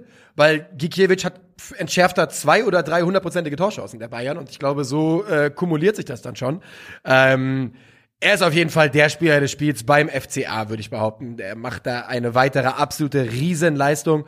Und ähm, bei den Bayern, ja, es ist halt das, was, wir, was ich vor der Saison gesagt hatte. Also eigentlich habe ich komplett daneben gelegen, obwohl ich im Kern recht habe. Denn ich habe vor der Saison gesagt, die Bayern werden den Levi-Abgang schmerzhaft zu spüren bekommen, aber nur in Europa. In der Bundesliga wird's klappen. Und was passiert ist, in Europa besiegen sie Barca und Inter und in der Bundesliga sind jetzt mindestens zwei Spiele gewesen, wo man einfach merkt, da fehlt dieser eiskalte Abschlussspieler vorne drin. Ich habe das ja auch gestern mal ein bisschen durchgerechnet, ähm, wie das aussieht und habe dafür mal zur Rate gezogen, den hab verglichen den gesammelten XG-Wert pro 90 Minuten der vier besten Offensivspieler der Bayern in der abgelaufenen Saison, natürlich ohne Lewandowski. Das waren dann, glaube ich, am Ende müssten das äh, Kingsley Coman, Sané, Nabri und Thomas Müller gewesen sein. Und das verglichen mit dem, den Vieren in der aktuellen Saison. Und da musste, glaube ich, äh, Coman raustun und mit Musiala ersetzen. Dann sind das die vier. Mané rückt auch noch rein. Ähm, jedenfalls der Unterschied im reinen XG ist 1,21. Das heißt, die, diese vier Offensivspieler ohne Lewandowski, die kreieren im Vergleich zur Vorsaison 1,21 erwartete Tore mehr pro Spiel als im Vergleich zum Vorjahr. Was eigentlich ideal ist, weil Le- Lewandowski hat in der abgelaufenen Saison der Bundesliga 1,07 Tore pro Spiel gemacht. Das heißt, rein statistisch von, der, von den erwartbaren Toren her ersetzt du ihn. Du ersetzt Ja. ihn im, im, in dem, Durch- was, was erwartbar wäre. Ja. Aber wenn du es jetzt ru runterbrichst auf die tatsächlich geschossenen Tore im Vergleich zur Vorsaison, Ja. sind es eben nur 0,5 mehr pro 90 Minuten. Das heißt, dir fehlt halt knapp über eine halb, in Anführungszeichen fehlt, knapp über ein halbes Tor pro Spielstand jetzt. Und das hoch skaliert auf eine ganze Saison, wären roundabout 19 Saisontore weniger. Und dieses halbe Tor, Anführungszeichen, das den Bayern fehlt, das merkst du auch Woche für Woche in den knappen Ergebnissen, die dann vielleicht eben zumindest mal in zwei, drei von diesen Spielen anders gelaufen wären, anders ausgegangen wären, wenn dann eben dann in Summe gerechnet dieses ein oder zwei, ein oder zwei Tore mehr geschossen worden wären. Yep. Ja. Ähm, ein schönes Beispiel dafür auch, was das, das ganz gut zeigt, was Statistiken eben auch nicht wert sein können oder wo die ihre Schwächen haben. Denn ähm, so wie wir einleitend bei diesem Spiel gesagt haben, der FC Bayern ist fast in jedem Spiel in der Bundesliga die bessere Mannschaft und trotzdem hat man jetzt das vierte Spiel in Folge nicht gewonnen. Und ähm, Gratulation erstmal nochmal ganz, ganz klar hier formuliert an den ersten, äh, an den FC Augsburg. Ich glaube, die eins davor habe ich mir gerade ausgedacht. Die hast du ausgedacht? Ähm, die das zweite Heimspiel in Folge gewinnen gegen den FC Bayern München. Uh. Ja, also Und generell auch jetzt mittlerweile mit einem Saisonstart dastehen, der absolut in Ordnung ist. Also drei Spiele gewonnen, Platz elf, das ist, äh, das muss sich nicht verstecken. Und das, obwohl sie ja wirklich Katastrophenfußball auch phasenweise gespielt haben. Das muss man ja auch immer sagen. Ja. Ähm, aber äh, man hat auch so ein bisschen das Gefühl, dass sie sich von diesem Gedanken, wir spielen hier, das ist das neue Aufzug, äh, Augsburg, Aufzug, äh, FC Augsburg 2.0 hat man so ein bisschen ad acta gelegt, oder? Ja, von den Spielanteilen her schon, ja. Also ich finde nach wie vor trotzdem, dass die Mannschaft einen, einen durchaus einen gewissen anderen Mut in manchen Situationen zeigt, der sich darin manifestiert, wie die Spieler, ja, was die Spieler sich selbst individuell mit Ball trauen. Ähm, aber es ist schon so, dass jetzt die reine Optik des Spiels nicht mehr so wahnsinnig weit weg ist von dem, was wir schon kennen vom FCA. was sie sich trauen, das hängt ja auch so ein bisschen damit zu tun, äh, damit zusammen, was sie können. Und ich finde, mit Demirovic und Berisha hat man einfach schon mal zwei Spieler geholt, die eine Qualität mitbringen, die dem Kader einfach weiterhelfen. Und Ja. ähm, die dann auch dazu führen, ultimativ, dass du natürlich Leute wie Ruben Vargas immer noch von der Bank bringen kannst. Und ähm, auch wenn Vargas eigentlich seit gefühlt zwei Jahren nicht das bringt, was man sich von ihm erhofft, ist es einfach ein qualitativ schon ein Spieler, wo man, den man guten Gewissens einwechseln kann, Ja. weil er einfach eins gegen eins Qualitäten hat wie kaum ein anderer. Und so gewinnt der FCA gegen die Bayern und äh, machen wir machen wir den obligatorischen Krisentitel, Krisen und Wiesen irgendwas, irgendwas mit Krisen. Mal gucken, aber sind wir schon fertig mit dem Spiel, mit den Bayern? Na bitte, wir können über das Spiel noch reden, aber ich würde jetzt über die Gemengelage FCB reden jetzt. Okay, weil da, ich- es klang jetzt gerade so, als ob du, Nee, uns, nee, nee. als, als, als du uns wegmoderieren möchtest von diesem Spiel. Nee, ich will den Rasen Und dazu war ich noch quasi. nicht bereit. Ich will den Rasen Ähm, zumachen bei den Bayern. Also, der Rasen gehört ja so ein bisschen mit dazu. Zum Beispiel, Sadio Mané gehört aktuell nicht mehr in die Startaufstellung beim FC Bayern. Nee, das ist weiß. einfach so. Mané gehört nicht in diese Startelf rein. Ja. Dann gibt's die, dann gibt's die angebliche Story damit, dass Kimmich Oh ja. auf rechts hinten geparkt wurde, kurzzeitig, und sich da wohl so beschwert hat. Lautstark beschwert. Ja, und das können wir, wir können die Story weder äh, verifizieren noch dementieren, aber es gibt sie. Und wenn dem so gewesen sein soll, dass Kimmich auf rechts hinten geparkt wird, sich beschwert und dann dementsprechend wieder umgebastelt wird, Das ist ein Problem. das ist ein Riesenproblem. Das Problem ist nicht, dass Kimmich sich beschwert. Nee, das Problem ist, dass er danach nicht sofort ausgewechselt wird. Und das, sondern dass der, und sogar dann noch einen Schritt weiter, dass der Trainer sagt, ja gut, dann basteln wir dir das zurecht und bringen da jemanden, den ich eigentlich nicht bringen wollte. Ja. Das ist nicht nur ein kleines Problem, das wäre, wenn das so stimmt, in meinen Augen ein ziemlich Ein großes Riesenproblem, Problem. ja. Denn ähm, damit gibst du Josua Kimmich. Digga, Josua Kimmich ist übrigens der mächtigste Mann im deutschen Fußball. Letzte Woche hat der Schiri gesagt, wann er pfeifen soll. Diese Woche sagt der Trainer, wie er, wie er wechseln und aufstellen soll. Schwierig, schwierig, schwierig. Schwierig, schwierig, schwierig. Ähm, Nagelsmann, junger Trainer, der auf die Unterstützung von Josua Kimmich natürlich angewiesen ist. Und letzte Saison, wissen wir ja auch, gab es ja diese Geschichte, dass, sich, dass die Meinung so ein bisschen schwingt in der Kabine. Kimmich wird immer mächtiger, immer lauter, immer, ein, äh, immer ausdrucksstärker. Das ist ja auch keine Überraschung. Der Mann ist jetzt 27, bringt seit sieben, acht, fünf Jahren Leistung bei den Bayern. Aber das könnte brandgefährlich sein, wenn da was dran ist. Er gilt ja eigentlich als großer Nagelsmann-Fürsprecher und sein verlängerter Arm auf dem Platz. Eben, als der, als sein, äh, als, als sein Adjutant. Aber genau das könnte ja auch das Problem sein, wenn das eben keine Einbahnstraße ist, sondern wo der Trainer das Gefühl hat, yo, der unterstützt mich immer, jetzt muss ich ihm auch zuarbeiten. Denn es gibt natürlich innerhalb der Mannschaft und in der Außendarstellung kaum ein schlechteres Zeichen, als dass dein Vizekapitän oder was auch immer Josua Kimmich aktuell ist, ähm, dir quasi vorgibt, wie du aufzustellen hast. Und die Bayern haben Nagelsmann öffentlich den Rücken gestärkt, ähm, haben gesagt, wir vertrauen Jürgen komplett und natürlich machen wir uns Gedanken, jeder macht sich Gedanken, bla bla bla bla bla bla bla. Und trotzdem muss die Frage erlaubt sein, wann würde man denn über Julian Nagelsmann reden müssen, ab welchem Zeitpunkt? Fünf Bundesligaspiele nicht gewonnen? Sechs? Wo ist der Zeitpunkt? Was kann der FC Bayern sich erlauben?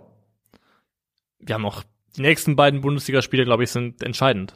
Weil es kommt erst das Heimspiel gegen Leverkusen nach der Länderspielpause und dann folgt, glaube ich, auch schon das ähm, Spitzenspiel gegen Borussia Dortmund. Das sind eigentlich auch knackige Ähm, Spiele, ne? Ja, ich glaube, Freiburg wartet auch noch irgendwann vor der WM. Also da kommen einige Gegner, die auch wirklich anspruchsvoll sind. Im Pokal nochmal in Augsburg. Also, aber vor allem die Spiele gegen Leverkusen und Dortmund, glaube ich, die werden wegweisend sein ähm, dafür, ob und wie lange das für Nagelsmann weitergeht. Ich glaube, alleine aufgrund der investierten Summe in den Trainer und des Signals, wenn du so einen jungen Trainer holst, dass da auch die Idee davon ist, dass es jemand sein soll, der im Idealfall eine Art Ära prägt, Ja. wird der FC Bayern auch im Sinne des eigenen ähm, Gesichtswahrens fast alles versuchen, um ihn im Arm behalten zu können. Das glaube ich auch, denn die, was du gerade schon angesprochen hast. Du hast quasi ein, ein hohes Risiko bist du gegangen. Du hast Vor Vertrauensvorschuss gegeben, indem du ja auch Ablöse für ihn bezahlt hast.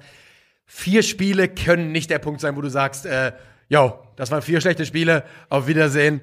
Ähm, aber man ist an einem Punkt angekommen, wo zumindest, ja, darüber geredet wird. Und für die kommt die Länderspielpause genau zum richtigen Zeitpunkt, auch wenn wahrscheinlich drei, Ja. Viertel, drei Viertel des Bayern-Kaders ja eigentlich während der Länderspielpause nicht dabei sind. Genau, aber es tut ihm, glaube ich, trotzdem sehr gut, da jetzt mal kurz ein, durchatmen zu können und nicht direkt wieder die nächsten Spiele auf der Uhr zu haben.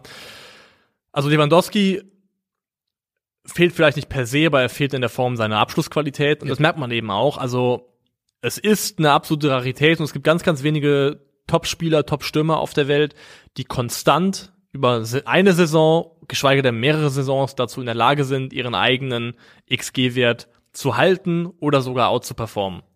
Und Robert Lewandowski war einer von diesen, von diesen wenigen Ausnahmen. Ich glaube, Harry Kane ist so Ähm, einer, der das regelmäßig mal gemacht hat. Genau, Harry Kane hat das schon ein paar Mal gemacht, letzte Saison nicht, aber in Saisons davor definitiv schon äh, mehrfach gemacht. Und es gibt so ein paar von diesen, Haaland wird so jemand sein. Ja. Ähm, und sowas ist so selten im Weltfußball und deswegen so wertvoll. Und das, glaube ich, merkst du gerade, was passiert, wenn du das eben nicht hast. Und, weil Thomas Müller underperformt seinen XG, Leo Ja. Sané underperformt, eigentlich jeder. Thomas eigentlich Müller kann man immer drüber reden, dass es noch keine gute Saison von ihm ist. Definitiv nicht. Und er leidet, glaube ich, auch darunter, dass er nicht mit Lewandowski diesen Zielspieler hat, mit dem er sich ja irgendwann telepathisch verstanden hat auf Ja. dem Platz. Sie hatten ja ein, Level of Understanding miteinander, das war ja wirklich herausragend. Das ist das eine Thema und ich finde, das habe ich schon oft gesagt und ich finde, man sieht es auch jetzt in der Art und Weise, wie die Bayern ins Schwimmen geraten bei, bei Gegenangriffen und wie viele Chancen sie auch im Verhältnis zulassen. Jetzt spielen wieder Kimmich und Goretzka. Also meiner Meinung nach haben die Bayern es wieder verpasst, im Sommer jemanden zu holen, der tatsächlich auch ein defensiver Mittelfeldspieler ist. Den haben sie nicht geholt. Ryan Gravenberg ist es nicht. Sabitzer macht das jetzt aus der Not heraus, macht das ganz ordentlich. Es hat sich dann so angefühlt, als wäre jetzt Sabitzer plötzlich der Mann, der man jetzt. Ja. Man braucht jetzt doch keinen mehr, weil jetzt ist Sabitzer angekommen. Ja. Der ja eigentlich auch Zeit seiner, Zeit seines Lebens in Leipzig auch im Offensiv immer involviert war in Spielen, da auch seine Qualitäten immer zum Tragen gebracht hat. Also ich finde, da tun sich gerade ein paar Baustellen auf, von denen mindestens einer oder eigentlich beide auch schon noch, als das Transferfenster offen war, sich so ein bisschen abgezeichnet haben. Ja, ähm, wir werden es weiter im Blick behalten. Jetzt sind erstmal Wiesen und Länderspielpause für die Bayern. Immer so geil, wenn die, die mit so total abgefuckter, schlechter Stimmung das ist diesen, diesen Pflichttermin so wahrnehmen schön. müssen. Das ist so schön. Wie die da alle stehen mit ihrem äh, mit wirklich sieben Tage Regenwettermine Ja. und, äh, und einem riesigen Humpen Bier in der Hand. Das ist schon insgesamt äh, einfach schön und äh, schmeckt ganz Deutschland sehr, sehr lecker. Und äh, damit bewegen wir uns zum äh, letzten Spiel von der Samstag-Konferenz zumindest. Wir sind langsam heute, wa? Bin ich lang sind wir langsam? Ein bisschen. Bisschen langsam. Dortmund gegen Schalke, das Revierderby, das erste seit anderthalb Jahren und es endet 1 zu 0 für den BVB. Schalke 04 ohne eine einzige Torchance und leichte Entwarnung bei Marco Reus, der sich verletzt hat. Es sieht wohl so aus, als wäre er in drei bis vier Wochen wieder einsatzbereit. Ähm, ja, das war's zum Revierderby. Weiter geht's. es war eins der langweiligsten Derbys, die ich je gesehen habe. Ja, muss man so sagen. Und das lag mehrheitlich, das gehört auch so weit dazu, einfach an Schalke 04. Schalke geht in dieses Spiel rein und hat von Anfang an kein anderes Ziel, als 0 zu 0 zu spielen. Das ist das Best Case, für die Art und Weise Fußball zu spielen, ist das Best Case Szenario ein torloses Unentschieden. Ja. Also, das wird dann auch nochmal im Laufe des Spiels Das ist ja auch kein exemplar. Angsthasenfußball, weil Angst, bei Angst, Angst würde ja bedeuten, dass du Angst hast, wenn du in die gegnerische Hälfte gehst. Schalke hat ja nicht mal was versucht. Die haben ja wirklich nicht mal was versucht. Die Idee war doch einfach nur stehen. Hinten stehen. Schalke hat insgesamt, ich habe mir nicht die Mühe gemacht zu gucken, ob das die wenigsten waren von einer Mannschaft in einem Spiel in der gesamten Saison. Aber ich könnte mir vorstellen, dass es so war. Schalke hat 47 Pässe in der gegnerischen Hälfte gespielt. Das ist weniger als beim Auftakt in Köln, wo sie eine Stunde lang in Unterzahl waren. Also null Ambition. Überhaupt null. Ambition nach vorne gehabt. Frank, gar ich nichts. habe ich hab nochmal Frank Kramer vor der Saison Antritts-PK geschaut. Der, der, der, der drischt da Sachen. Wir wollen mutig sein. Wir wollen nach vorne spielen. Yo. Yo. Ganz im Ernst. Du hast das Derby 1 zu 0 verli- verloren. Die meisten Schalker haben vor diesem Spiel gesagt, nichts erwartet, haben auch nichts bekommen. Die meisten sie können damit leben. Ja? Es tut nicht wirklich äh, übermäßig weh. Aber mir fehlt komplett die Fantasie wie Schalke 04, wenn das die Derby-Leistung ist. Mit Frank, das ist. Wir haben darüber am Samstag im Stream gesprochen. Wir müssen dasselbe selbe Gespräch nicht nochmal führen. Aber mehr als Übergang kann Frank Kramer für diesen Verein nicht sein. Es ist ja auch vom Ingame-Management her exemplarisch, was da passiert. Er wechselt dann nachher Kral für Bülter ein. Also ein absolut defensives Signal. Als dann das Gegentor fällt, kommt dann für die letzten zehn Minuten, darf dann Rodrigo Salazar mitspielen, der sofort zwei Freistöße zieht, zwei gelbe Karten zieht für den BVB, der mit einer Intensität auf den Platz kommt, wie du, die- wie du die sie auch wünschst in einem Derby. Ja. Und ohne Scheiß, ich kann, ich muss sagen, ich finde es, also wenn du als Trainer nicht in der Lage bist, Rodrigo Salazar in eine Mannschaft einzubauen, in die Startelf zu integrieren, die sowieso so spärlich besetzt ist in Sachen Offensivkreativität Ja. und spielerische Elemente, dann liegt es an dir und nicht am Spieler. Egal, weil, also, ich glaube einfach nicht, dass, dass der da irgendwie goldene Löffel oder silberne, was auch immer man das sagt, dass er irgendwas geklaut hat. Ich glaube, dass Rodrigo Salazar ähm, spielen muss von seiner Qualität bei Schalke 04. Ja. Bei, dem, bei einer. Mannschaft, die ähm, gegen den Abstieg spielen wird, die, wie du gerade sagtest, sich riesen, ri- super schwer tut, irgendwelche Offensivgefahr zu entfalten, muss ein Typ, der letzte Saison über zehn Scorer gemacht hat, aus dem zentralen Mittelfeld spielen, in meinen Augen. Und ähm, da verstehe ich Frank Kramer nicht.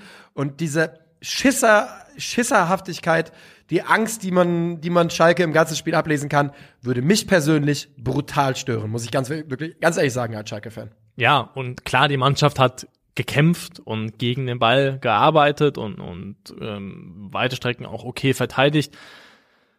Aber das ist in meiner Augen einfach zu wenig. Und dann gab es Stimmen, die gesagt haben, ja, hätten sie jetzt offensiv gespielt und im Derby 5-0 verloren, dann wäre das, wär das Drama noch größer, nach dem Motto, egal wie du es machst, du machst es verkehrt. Wenn du Ähm, ohne Torschuss verlierst ein Derby, ist mir scheißegal, wie es hätte ausgehen können. Das ist doch, ist doch Gespräch beendet an der Stelle. Ja, ist ist einfach zu wenig. Es ist einfach für die Art des Spiels und für das, worum es da eigentlich geht, ist es zu wenig.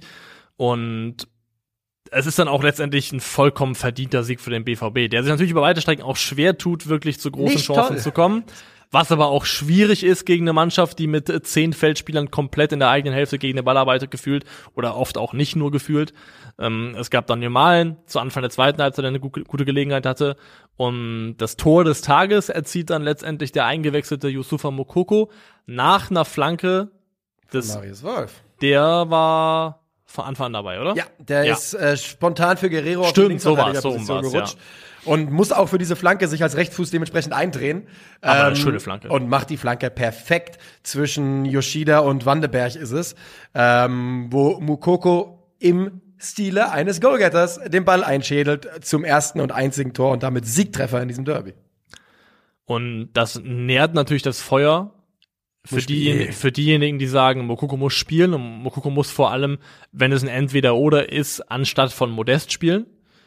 Und das kann ich Stand jetzt aufgrund der letzten Spiele auch nachvollziehen und ich würde es auch unterschreiben. Ich würde mir dann wünschen, dass der BVB es irgendwie hinkriegt, sich so aufzustellen, dass wir mit einer Doppelspitze spielen, zum Beispiel Mokoko und Adeyemi zusammen. Kann ich Yes. mir gut vorstellen. Ähm, abseits davon möchte ich noch zur Verteidigung von Anthony Modest sagen, der wirklich jetzt eine Reihe von Spielen gemacht hat, die unglücklich waren. Ich glaube immer noch nur ein Tor gemacht hat bisher, ne, Ja. gegen die Hertha. Ja.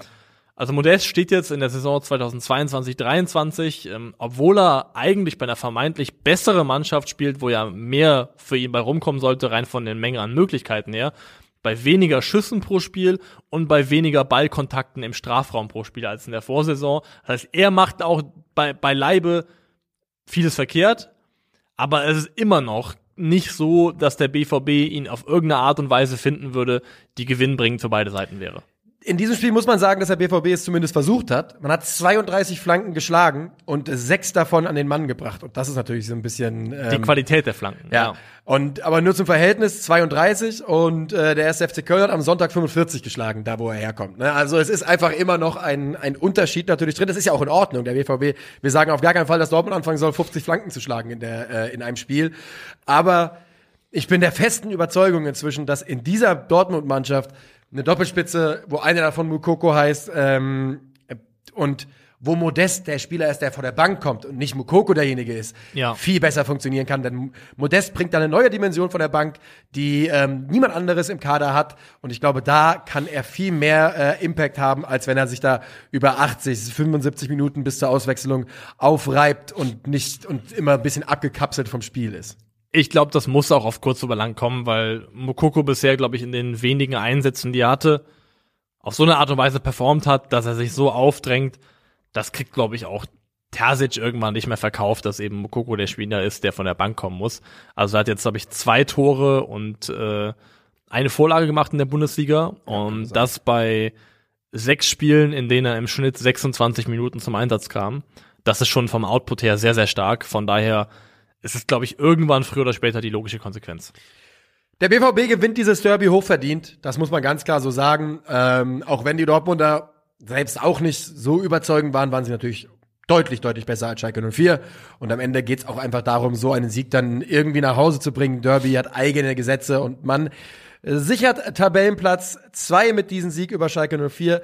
Die Schalker dümpeln weiter herum. Sechs Punkte aus sieben Spielen. Nicht katastrophal, hätte man vor der Saison wahrscheinlich unterschrieben. Ähm, trotzdem die komplett ausbleibende Entwicklung macht mir ein bisschen Sorgen. Ja, nicht nur ein bisschen. Gehen wir weiter?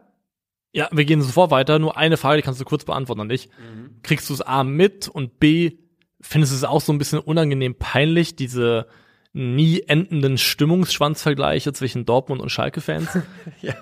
Ich habe ja, ich habe ja am Samstag ge gesagt, dass ich die Schalke-Fans lauter höre als die Dortmund-Fans. Ja, Da haben mich ja Leute angetweetet, was ich, was ich für ein Vollidiot wäre darüber. Also du hast vollkommen recht.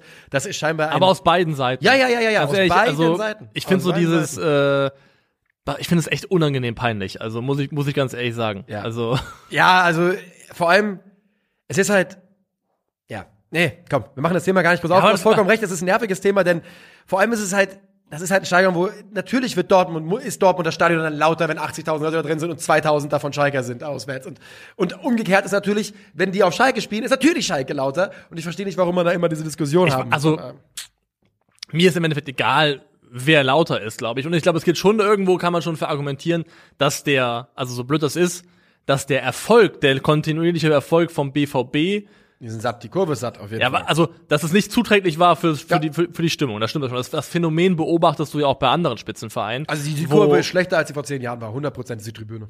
Ja, da würde ich, da würde ich komplett unterschreiben, ja. Bin ich also, wirklich überzeugt von. Meine ich auch nicht böse, muss man nicht, muss man, ist kein Dortmund-Hass, bin ich aber überzeugt von. Ja, gehe ich, geh ich auch komplett mit. Ich glaube, das ist so ein bisschen der Preis, den man teilweise zahlt für, für Erfolg und gewisse Entwicklungen. Wie gesagt, das ist, da, da, das ist ein Problem, was, glaube ich, die allermeisten Spitzenvereine haben. Ähm, Aber es ist trotzdem ein leidiges Thema. Ja, ich finde das ist ein leidiges Thema, weil im Endeffekt läuft es immer auf dasselbe hinaus. Also es wird, es wird dann nie der, nie der Moment kommen, wo irgendein Schalke-Fan Zugeständnis an den BVB macht oder umgekehrt Zugeständnisse von BVB-Fans an Schalke kommen.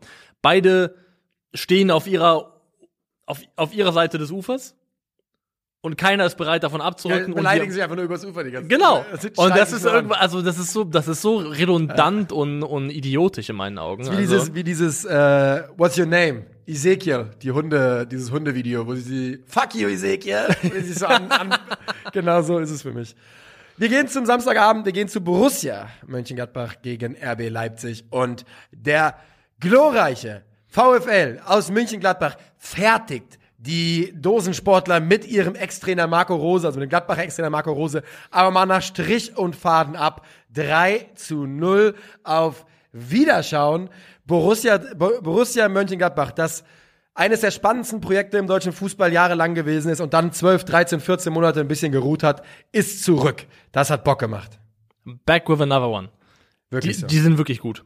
Gladbach ist gerade und als jemand, der auch gestern am Sonntag drei Bundesligaspiele über die volle Distanz geschaut hat ähm, und auch das Gladbach-Spiel, Gladbach ist eine der Mannschaften, die angenehm wohltuend ist zum Zuschauen, wo es Spaß macht, wo man das Gefühl hat, ey, die spielen guten Fußball. Das ist nicht eine von diesen mittlerweile typisch deutschen, auf Umschaltmomente getrimmten Mannschaften. Das ist eine Mannschaft, die aus sich selbst heraus kreieren kann und auch kreieren möchte, die wirklich durchzogen ist mit, wie ich zumindest nach wie vor glaube, mit den spielintelligentesten Spielern der Bundesliga. Also guck dir an, was ein Christoph Kramer in dem Spiel abreißt, in einer ganz anderen Rolle, der mehr oder weniger Oh ja, dann eine, eine, eine hängende Sache. Spitze spielt, mehr oder weniger. Du hast einen, äh, einen Quadio Kone, der ein Riesentalent ist, Julian Weigel auf dem Platz, du hast Jonas Hofmann, Rami Benzabaini, Markus Thüram. Das ist einfach eine Mannschaft, die wirklich ähm, technisch und vom Spielverständnis her mit Spielern durchzogen ist, die einfach Bock machen. Und die, und das darf man nicht vergessen, eine der absolut besten Defensiven der Bundesliga stellt. Die haben fünf Gegentore kassiert. Das ist, äh, ich glaube, geteilter Topwert mit Freiburg, jetzt beim Überfliegen der Tabelle. Ähm, Union hat vier. Ja, Union hat vier. Also ist man geteilter Zweiter mit Freiburg. Weil wir reden da eher über die Offensive. Das ist auch ein großer Teil davon. Die ähm, Leipziger auf der anderen Seite haben ihre Momente, haben Nadelstiche, haben Angriffe, haben auch mal ein, zwei Phasen, wo sie ein bisschen länger überlegen sind. Aber insgesamt finde ich, dass Gladbach sie eigentlich hier ja, herspielt über 90 Minuten. Machen sie auch. Machen sie komplett. Also, Tyram ist das ganze Spiel über eigentlich nicht bespielbar. Also der ist so gut. Also er macht am Ende kein Tor, aber er ist wirklich so, so stark. Hat äh, drei Chancen kreiert, seine beiden Dribblings erfolgreich abgeschlossen, gute Balleroberungen.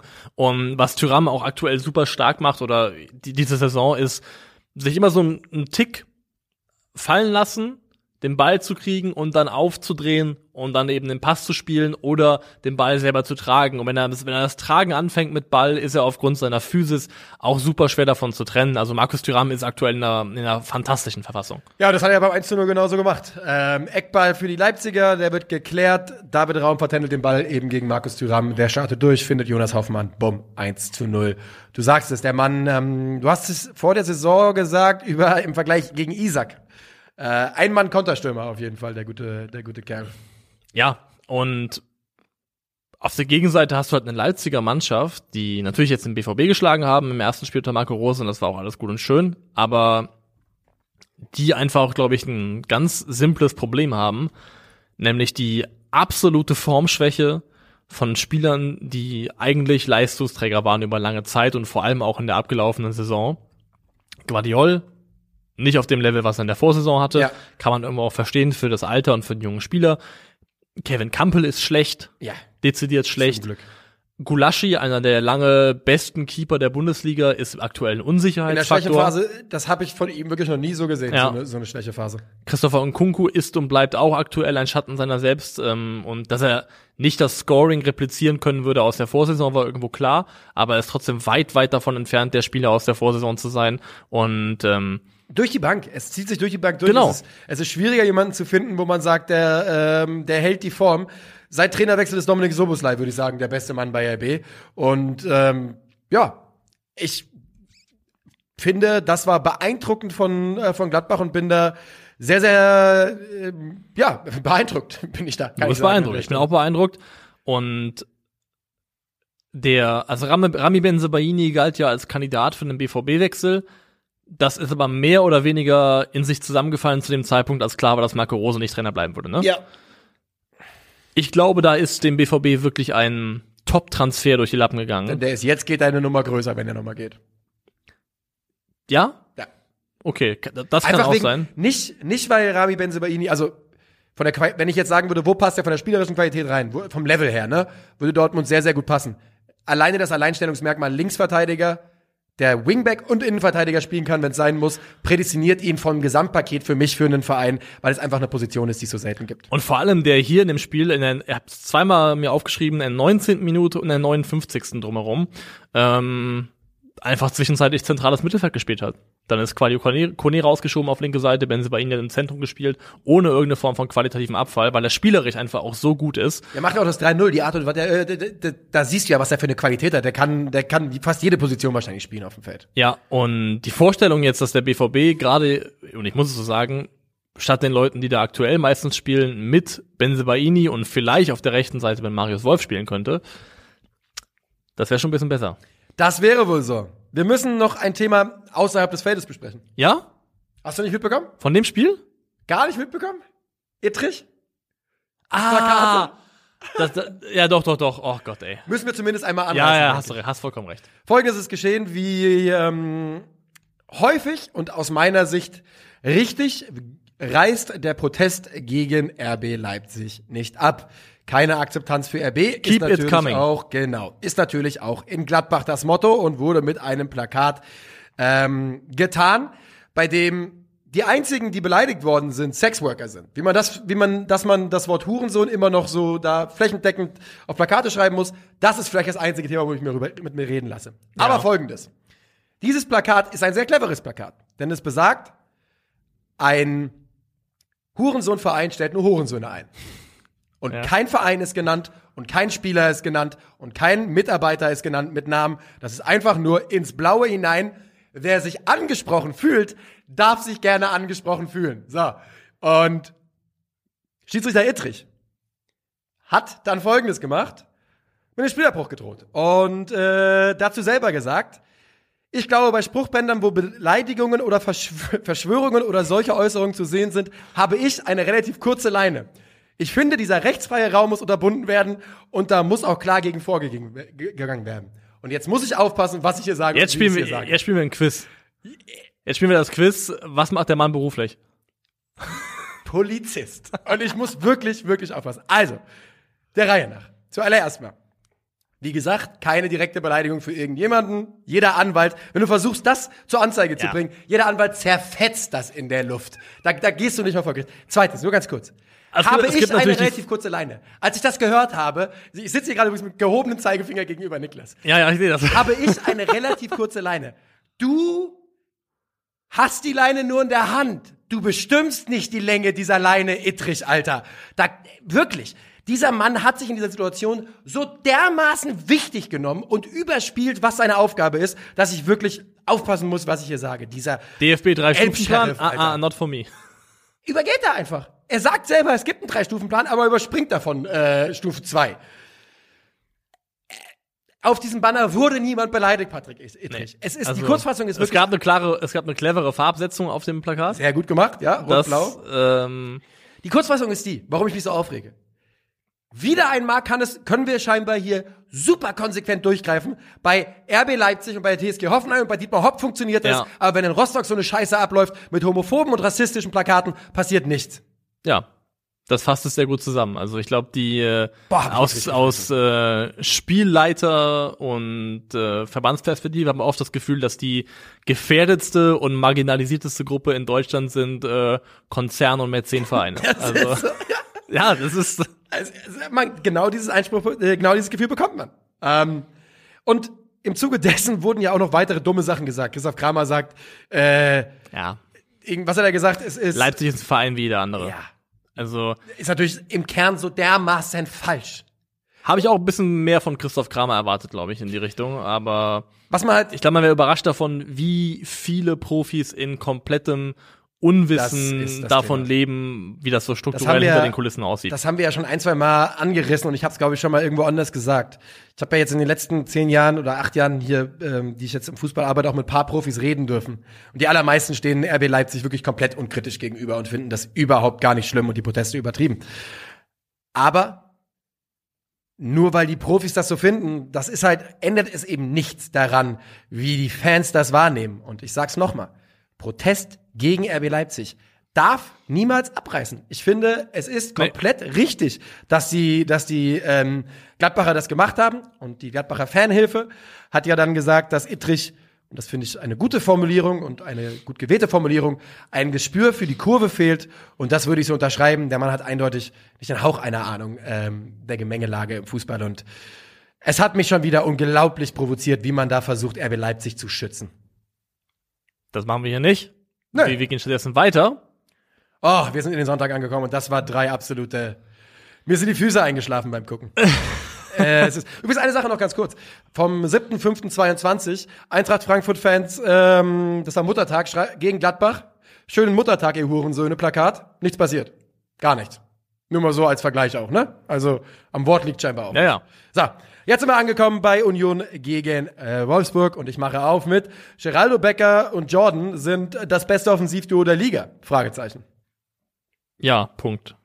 Nach sieben Spieltagen geil, muss, muss, muss man das so klar, klar mit Ja benennen. Also, Jetzt nur auf Wolfsburg kacken oder wollen wir erst äh, noch über die Jungs ein bisschen komm, reden? also Wo- Wolfsburg steht tabellarisch aktuell genau da, wo sie hingehören. Sie sind die Mannschaft mit den wenigsten Schüssen pro Spiel in der Bundesliga. Sie haben die wenigsten erwarteten Tore. Sie sind Platz 14, was erwartete Gegentore angeht, Platz 16 im Bereich erwartete Punkte. Wolfsburg, das ist kein Freak Accident, das ist kein Pech, das ist die logische Konsequenz des Fußballs, die diese Mannschaft über sieben Tage bisher gespielt hat. Ja, es ist. Wir haben gestern während des Spiels gesprochen und haben Nico Kovac Bundesliga-Verbot gegeben, denn ähm, es ist wirklich ein Verbrechen am, am Fußball, was sie da in Phasen spielen. Ich glaube, gestern unter 0,3 XG. Alles unter 0, das kannst du abha abhaken als nichts, null, Nicht vorhanden. No-Show. Und sowas auch in diesem Spiel. Und übrigens, die, die tun ja dabei Union noch den Gefallen, den Ball die ganze Zeit zu haben. Ja? Das heißt, der Ball läuft durch die Reihen da irgendwie in Wolfsburg, ohne dass du den Ansatz einer Idee hast, wie du den ins letzte Drittel bekommen kannst. Und du tust Union diesen Gefallen, den Ball selbst zu halten und damit ihnen die Räume zu geben, schnell umzuschalten. Jo, und genau das machen sie halt. Also, Nico Kovac, du hast vollkommen recht damit, dass er in Monaco guten Fußball spielen lässt und auch schöne in der Offensive gut gespielt. Also Saison 1, 76 Punkte, ähm, ich glaube, äh, oder 78 sogar, Platz 3, nach PSG und Lyon die beste Offensive der Liga gehabt. Da gab's schon, also das war eine andere Art von Fußball, die da gespielt wurde. Deswegen, ich tue mich schwer zu sagen, dass Nico Kovac nur das hier kann, was wir aktuell in Wolfsburg sehen. Kurzer Funfact auch, stand jetzt. Nico Kovacs Punkteschnitt beim FC Bayern besser als der von Julian Nagelsmann. Tja. Aber das ist ein anderes Thema. Ja, ich will halt sagen, Kovac hat eine Mannschaft übernommen, die letztes Jahr gegen den Abstieg gespielt hat. Ja. Die natürlich qualitativ besser ist als äh, Abstiegskandidat. Aber der einzige Vergleichswert, den wir dazu haben, ist Eintracht Frankfurt. Und da hat man eben auch ganz schön zerstörerischen Anti-Fußball gespielt unter Nico Kovac. Und ähm, da sind wir jetzt ja auch in der Situation. Man hat ihm jetzt wieder den Rücken gestärkt, ne? Wir stellen den Trainer nicht in den Wind, bla bla bla bla bla. Jetzt kommt die Länderspielpause und dann was? So, nächstes Spiel VfB Stuttgart. Auch da wieder ein El Sacchico. Also wir haben nächste, wirklich am nächsten Spieltag könnten, haben wir drei Duelle, wo es um die Trainer geht. Was ist dann, wenn du gegen Stuttgart verlierst? Ist Kovac so dermaßen raus, das lass ich mir nicht erzählen. Dann ist er dermaßen raus und hast du wieder dasselbe gemacht. So, äh, Länderspielpause verzockt, vergeben und jetzt kommt ein neuer Dann Mann. muss auch über, also da muss, ma- Muss über, eh. über Schmatke gesprochen werden. Muss, Muss eh. eh. Muss eh, ja. Denn ich bin auch der Meinung, dass du das also Kovac lasse ich von mir aus durchgehen als jemand, wo man sagen kann, das ist eigentlich sogar ein Stil gewesen, trainermäßig, wo man zumindest Hoffnung haben könnte. Aber das Vorjahr von Bommel und Kofeld, jeweils, wir haben, von, wir haben, jeder hat von Bommel als erste Trainerentlassung getippt, jeder hatte recht. Jeder hat gesagt, Florian Kofeld wird, wird nicht funktionieren, jeder hatte recht. Also das sind schon katastrophale Fehlentscheidungen gewesen vorher. Ja, jetzt muss man sagen, Florian Kofeld ist, glaube ich, einzige Aufgabe war, die Saison irgendwie zu Ende zu bringen.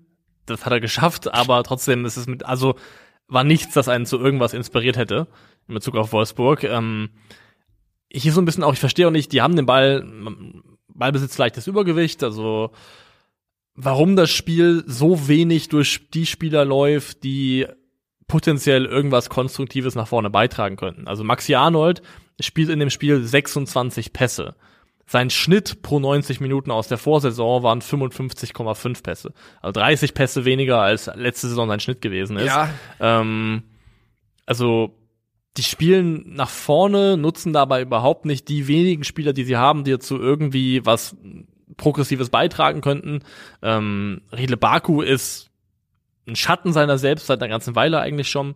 Ist auch derjenige, der beim 1 zu 0 damit wir auf die Tore mal zu sprechen kommen, am 1 zu 0 ja. nach innen schiebt auf Haberer. Die Idee ist per se nicht so schlecht, um das dann aber den Pass raus nicht verhindern kann und durch seinen nach innen rücken ist natürlich die Außenbahn ein Stück weit verwaist, dann kriegt, geht der Ball an Geraldo Becker, der isoliert ins 1 gegen 1 gehen kann gegen Maxence Lacroix. Lacroix ist ein schneller, dynamischer Innenverteidiger, aber es ist trotzdem irgendwo ein Mismatch und ähm, ja, die Kopfballqualität von Jordan. Das macht er jetzt auch zum zweiten oder dritten Mal diese Saison. Ja. Dieser Lauf auf den kurzen Pfosten und eine Flanke, die eigentlich per se sehr, sehr niedrig kommt, dann so ins lange Eck zu setzen. Ja. Das ist wirklich eine Kopfballqualität, die ist herausragend.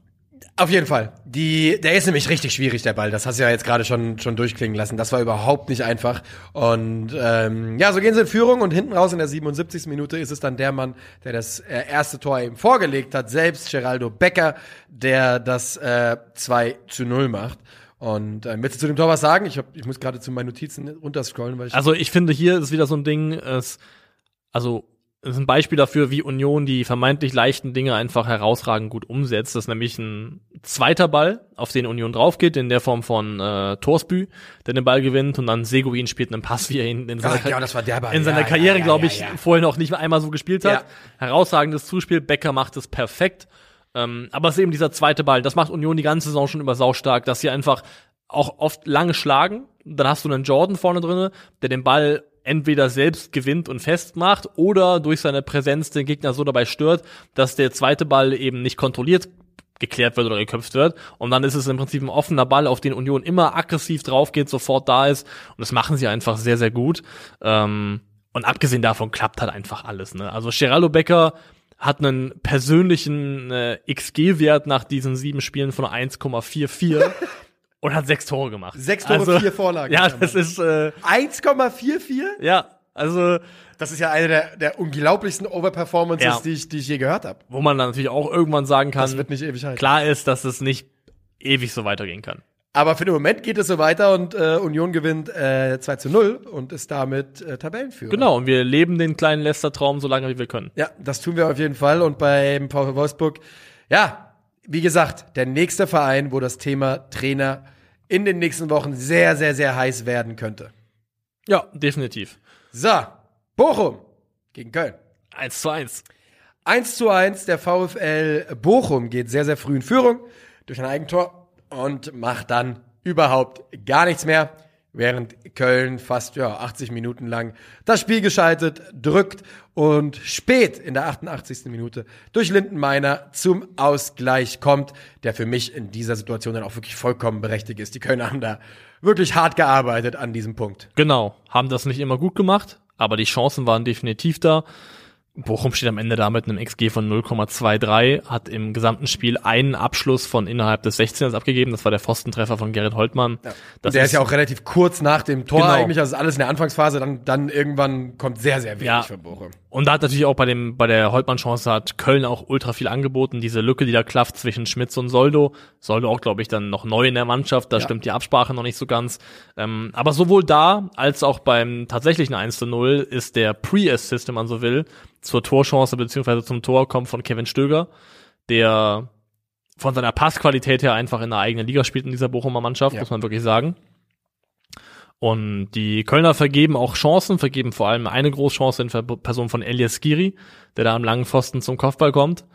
Relativ frei und dann eigentlich nur reindrücken muss und dann daneben setzt aus wenigen Metern. Das war sehr, sehr ärgerlich. Aber ich sag, ich, ich meine, ich rappe den Mann jetzt schon eine ganze Weile.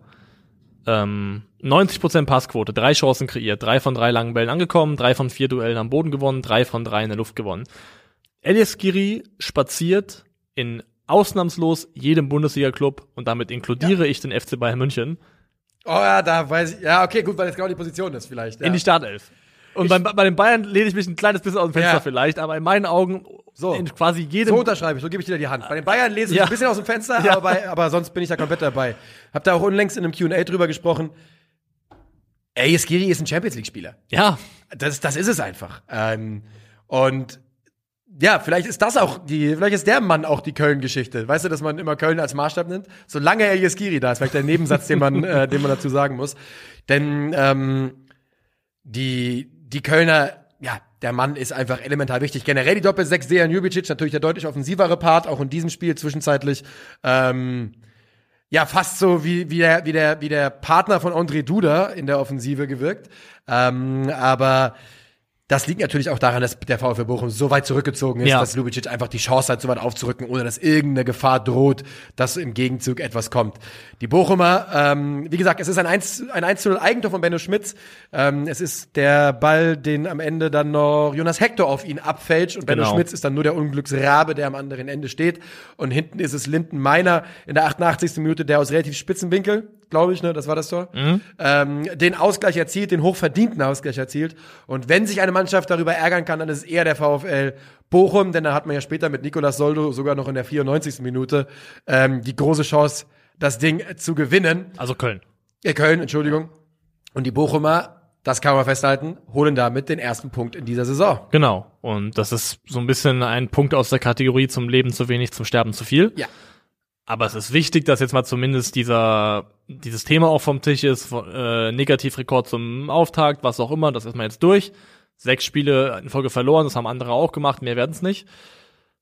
Und es tut natürlich weh aus der Perspektive, dass Herr Bochum jetzt dieses Jahr schon öfters passiert, dann in Spielen, die sie verloren haben, dass sie sehr, sehr spät die Gegentore gefressen haben. Gegen Bremen war das so, ich meine, also hier war es so, ich meine auch, dass es gegen Freiburg so war, ich bin mir nicht 100% sicher, aber es gab jetzt, glaube ich, schon drei Spiele, in denen der VfL auf jeden Fall ganz, ganz spät die Dinger, die Dinger frisst. Mhm. Und das tut natürlich auf eine, auf psychologisch auf eine Art und Weise weh, wie es eben nicht so wäre, wenn die Tore früher gefallen wären, aber es ändert nichts daran, dass auch hier dieses 1 zu 1 definitiv, ähm, also mehr hatten die Bochum auch nicht verdient, ganz einfach. Nee, finde ich auch, ähm, denn wenn du, es ist ja Segen und Fluch, so früh ein Tor zu machen, ne, und wenn du halt, es quasi dann für dich persönlich so interpretierst, dass du das Spiel komplett einstellst, was die Bochumer wirklich getan haben, was auch in Ordnung ist als Mannschaft, die da hinten drin steht. Ähm, das ist aber einfach ein, ja, du gehst damit natürlich einen gewissen Gamble ein und der ist sehr, sehr schwierig, so lange zu verteidigen und dass du es dann in der 88. kassierst, fühlt sich natürlich bitter an, aber wie du es schon richtig sagtest, äh, ist es wohl die, die richtige Entscheidung. Ja, Gehen wir zum letzten Spiel dieses Spieltages. Wo wir, glaube ich, auch nicht so lange ausharren müssen. Nö, also ich also. hab da wenig. Ich muss auch sagen, du hast gerade gesagt, wir haben beide drei Spiele gestern geschaut. Das war das Spiel, wo mein Kopf mir schon relativ klar zu verstehen gegeben ja. hat. Ich bin vor allem um 13.30 Uhr noch eingestiegen mit Heidenheim gegen Lautern. Ah, ja. Das war also mein viertes Fußballspiel in unmittelbarer Folge hintereinander. Und irgendwann musst du einfach sagen, deine Aufnahmefähigkeit, die, die verschwindet irgendwann. So und vor allem muss also ich auch wirklich sagen, wenn dann Freiburg gegen Hoffenheim spielt, so sehr ich auch die Freiburger schätze und sowas, das sind schon zwei der fünf Mannschaften, die mich am wenigsten so begeistern können in der Liga. ähm, muss ich, muss ich einfach so Ob ich da Freiburg sagen. mit reinwerfen würde, weiß ich nicht. Also wenn ich jetzt drüber nachdenke, Hoffenheim, Leipzig, Wolfsburg, Wolfsburg. tendenziell jetzt ohne Weinziel Augsburg, Augsburg, auch mit dabei. Warte, wen haben wir noch? Ähm, Bochum. Ja, wobei Bochum. Nee, du hast recht, wird schon eng. Dann, ja, ich glaube, das. Eng. Leverkusen würde ich vielleicht noch vorher reinpacken. Aber Leverkusen nur wegen der reinen Qualität an Spielern vielleicht dann doch eher, weil ja. die so geile Kicker haben. Vielleicht sind die Freiburger da vorne für mich persönlich mit drin, muss ich leider so sagen. In der Worst Five. ja, also ich meine, aber, aber nicht sympathietechnisch, sondern einfach nur random Sunday, äh, Sunday äh, Sonntagsspiel. Löst nichts in dir aus. Löst das ja. mit am wenigsten also, in mir aus und ja, so war das Spiel ja auch so ein bisschen dann. Genau. Und wir haben dann gesehen, dass es zwei Mannschaften waren, die beide bisher in der Saison dadurch aufgefallen sind, dass sie extrem gut verteidigen. Also Hoffenheim ist ja mit sieben Gegentoren in sieben Spielen auch total gut unterwegs. Freiburg hat die beste Defensive der Liga. Die wird vor allem, also Lienhardt ist nach wie vor sehr gut. Aber Ginter, leck mich am Arsch, ist der Ja, aktuell krass, oder? stark in Freiburg. Also wirklich, Seit der Ankunft ist er einer der besten Innenverteidiger der Liga, ganz einfach. ja, also von den Feldspielern in der Bundesliga ist er laut Sofascore, hat er den zehntbesten Notenschnitt aktuell. Vor ihm macht Chico Höfler auch einen wunderbaren Job. Der ist auch fantastisch gegen den Ball. Und ähm, wenn man auf die gegnerischen Schüsse schaut, also Schüsse, die Gegner von Freiburg abgeben, dann haben die Schüsse einen pro Schuss einen erwarteten Torewert, also einen XG-Wert von 0,08. Und das ist nach Union der Bestwert in der Bundesliga. Bei Union ist es 0,07. Das heißt, du siehst auch, dass die Abschlüsse, die die Freiburger zulassen, im, im Mittel relativ ungefährlich sind. Also wirklich eine Defensivqualität, die, die sehr, sehr stark ist. Leider ist das Ergebnis davon, dass wenn Freiburg nicht selbst Tore schießt, dass die Tore dann oft, äh, die Spieler dann auch tendenziell mal 0-0 ausgehen können. War jetzt zweimal in Folge der Fall. Aber ich würde sagen, in Summe auch das irgendwo verdiente Ergebnis. Ja, das würde ich unterschreiben. Ich würde, ich will nichts dazu beitragen, weil ich es einfach nicht wirklich kann. Ich muss, äh, muss ich leider allen Hoffenheimern und äh, Freiburgern so klar sagen. Ich hatte das Spiel zwar an, aber ich habe nicht wirklich viel beizutragen.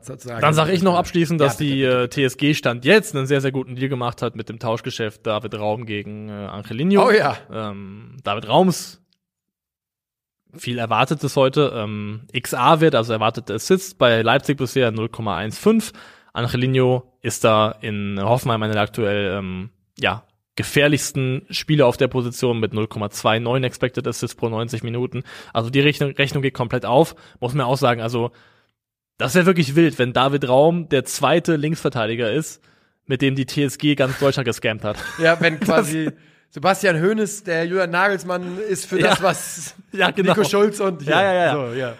Ich kann es noch nicht ganz glauben. Ich auch Ich, nicht. ich glaube es auch noch nicht so ganz. Ich finde schon, dass es einen, einen sichtbaren qualitativen Unterschied gibt zwischen Nico Schulz und David Raum. Das hoffe ich Ähm. auch, dass, dass ich den richtig gesehen habe, diesen Unterschied. Denn wenn das jetzt nicht aufgeht, dann stehen wir auch ein bisschen blöd. Da stehen wir ziemlich doof da, ja, muss man sagen. Ähm, wir beenden das Ganze, wir beenden den siebten Spieltag mit der elfte Spieltags. Des Spieltags. Im Tor, nicht zum ersten Mal, Rafa Gikiewicz, der sich das komplett verdient hat. Wir spielen hinten rechts mit Marius Wolf, der Innenverteidigung bestehend aus Velkovic und Ginter und über die linke Seite kommt Augsburgs Iago. Wir spielen ein 4-1-3-2.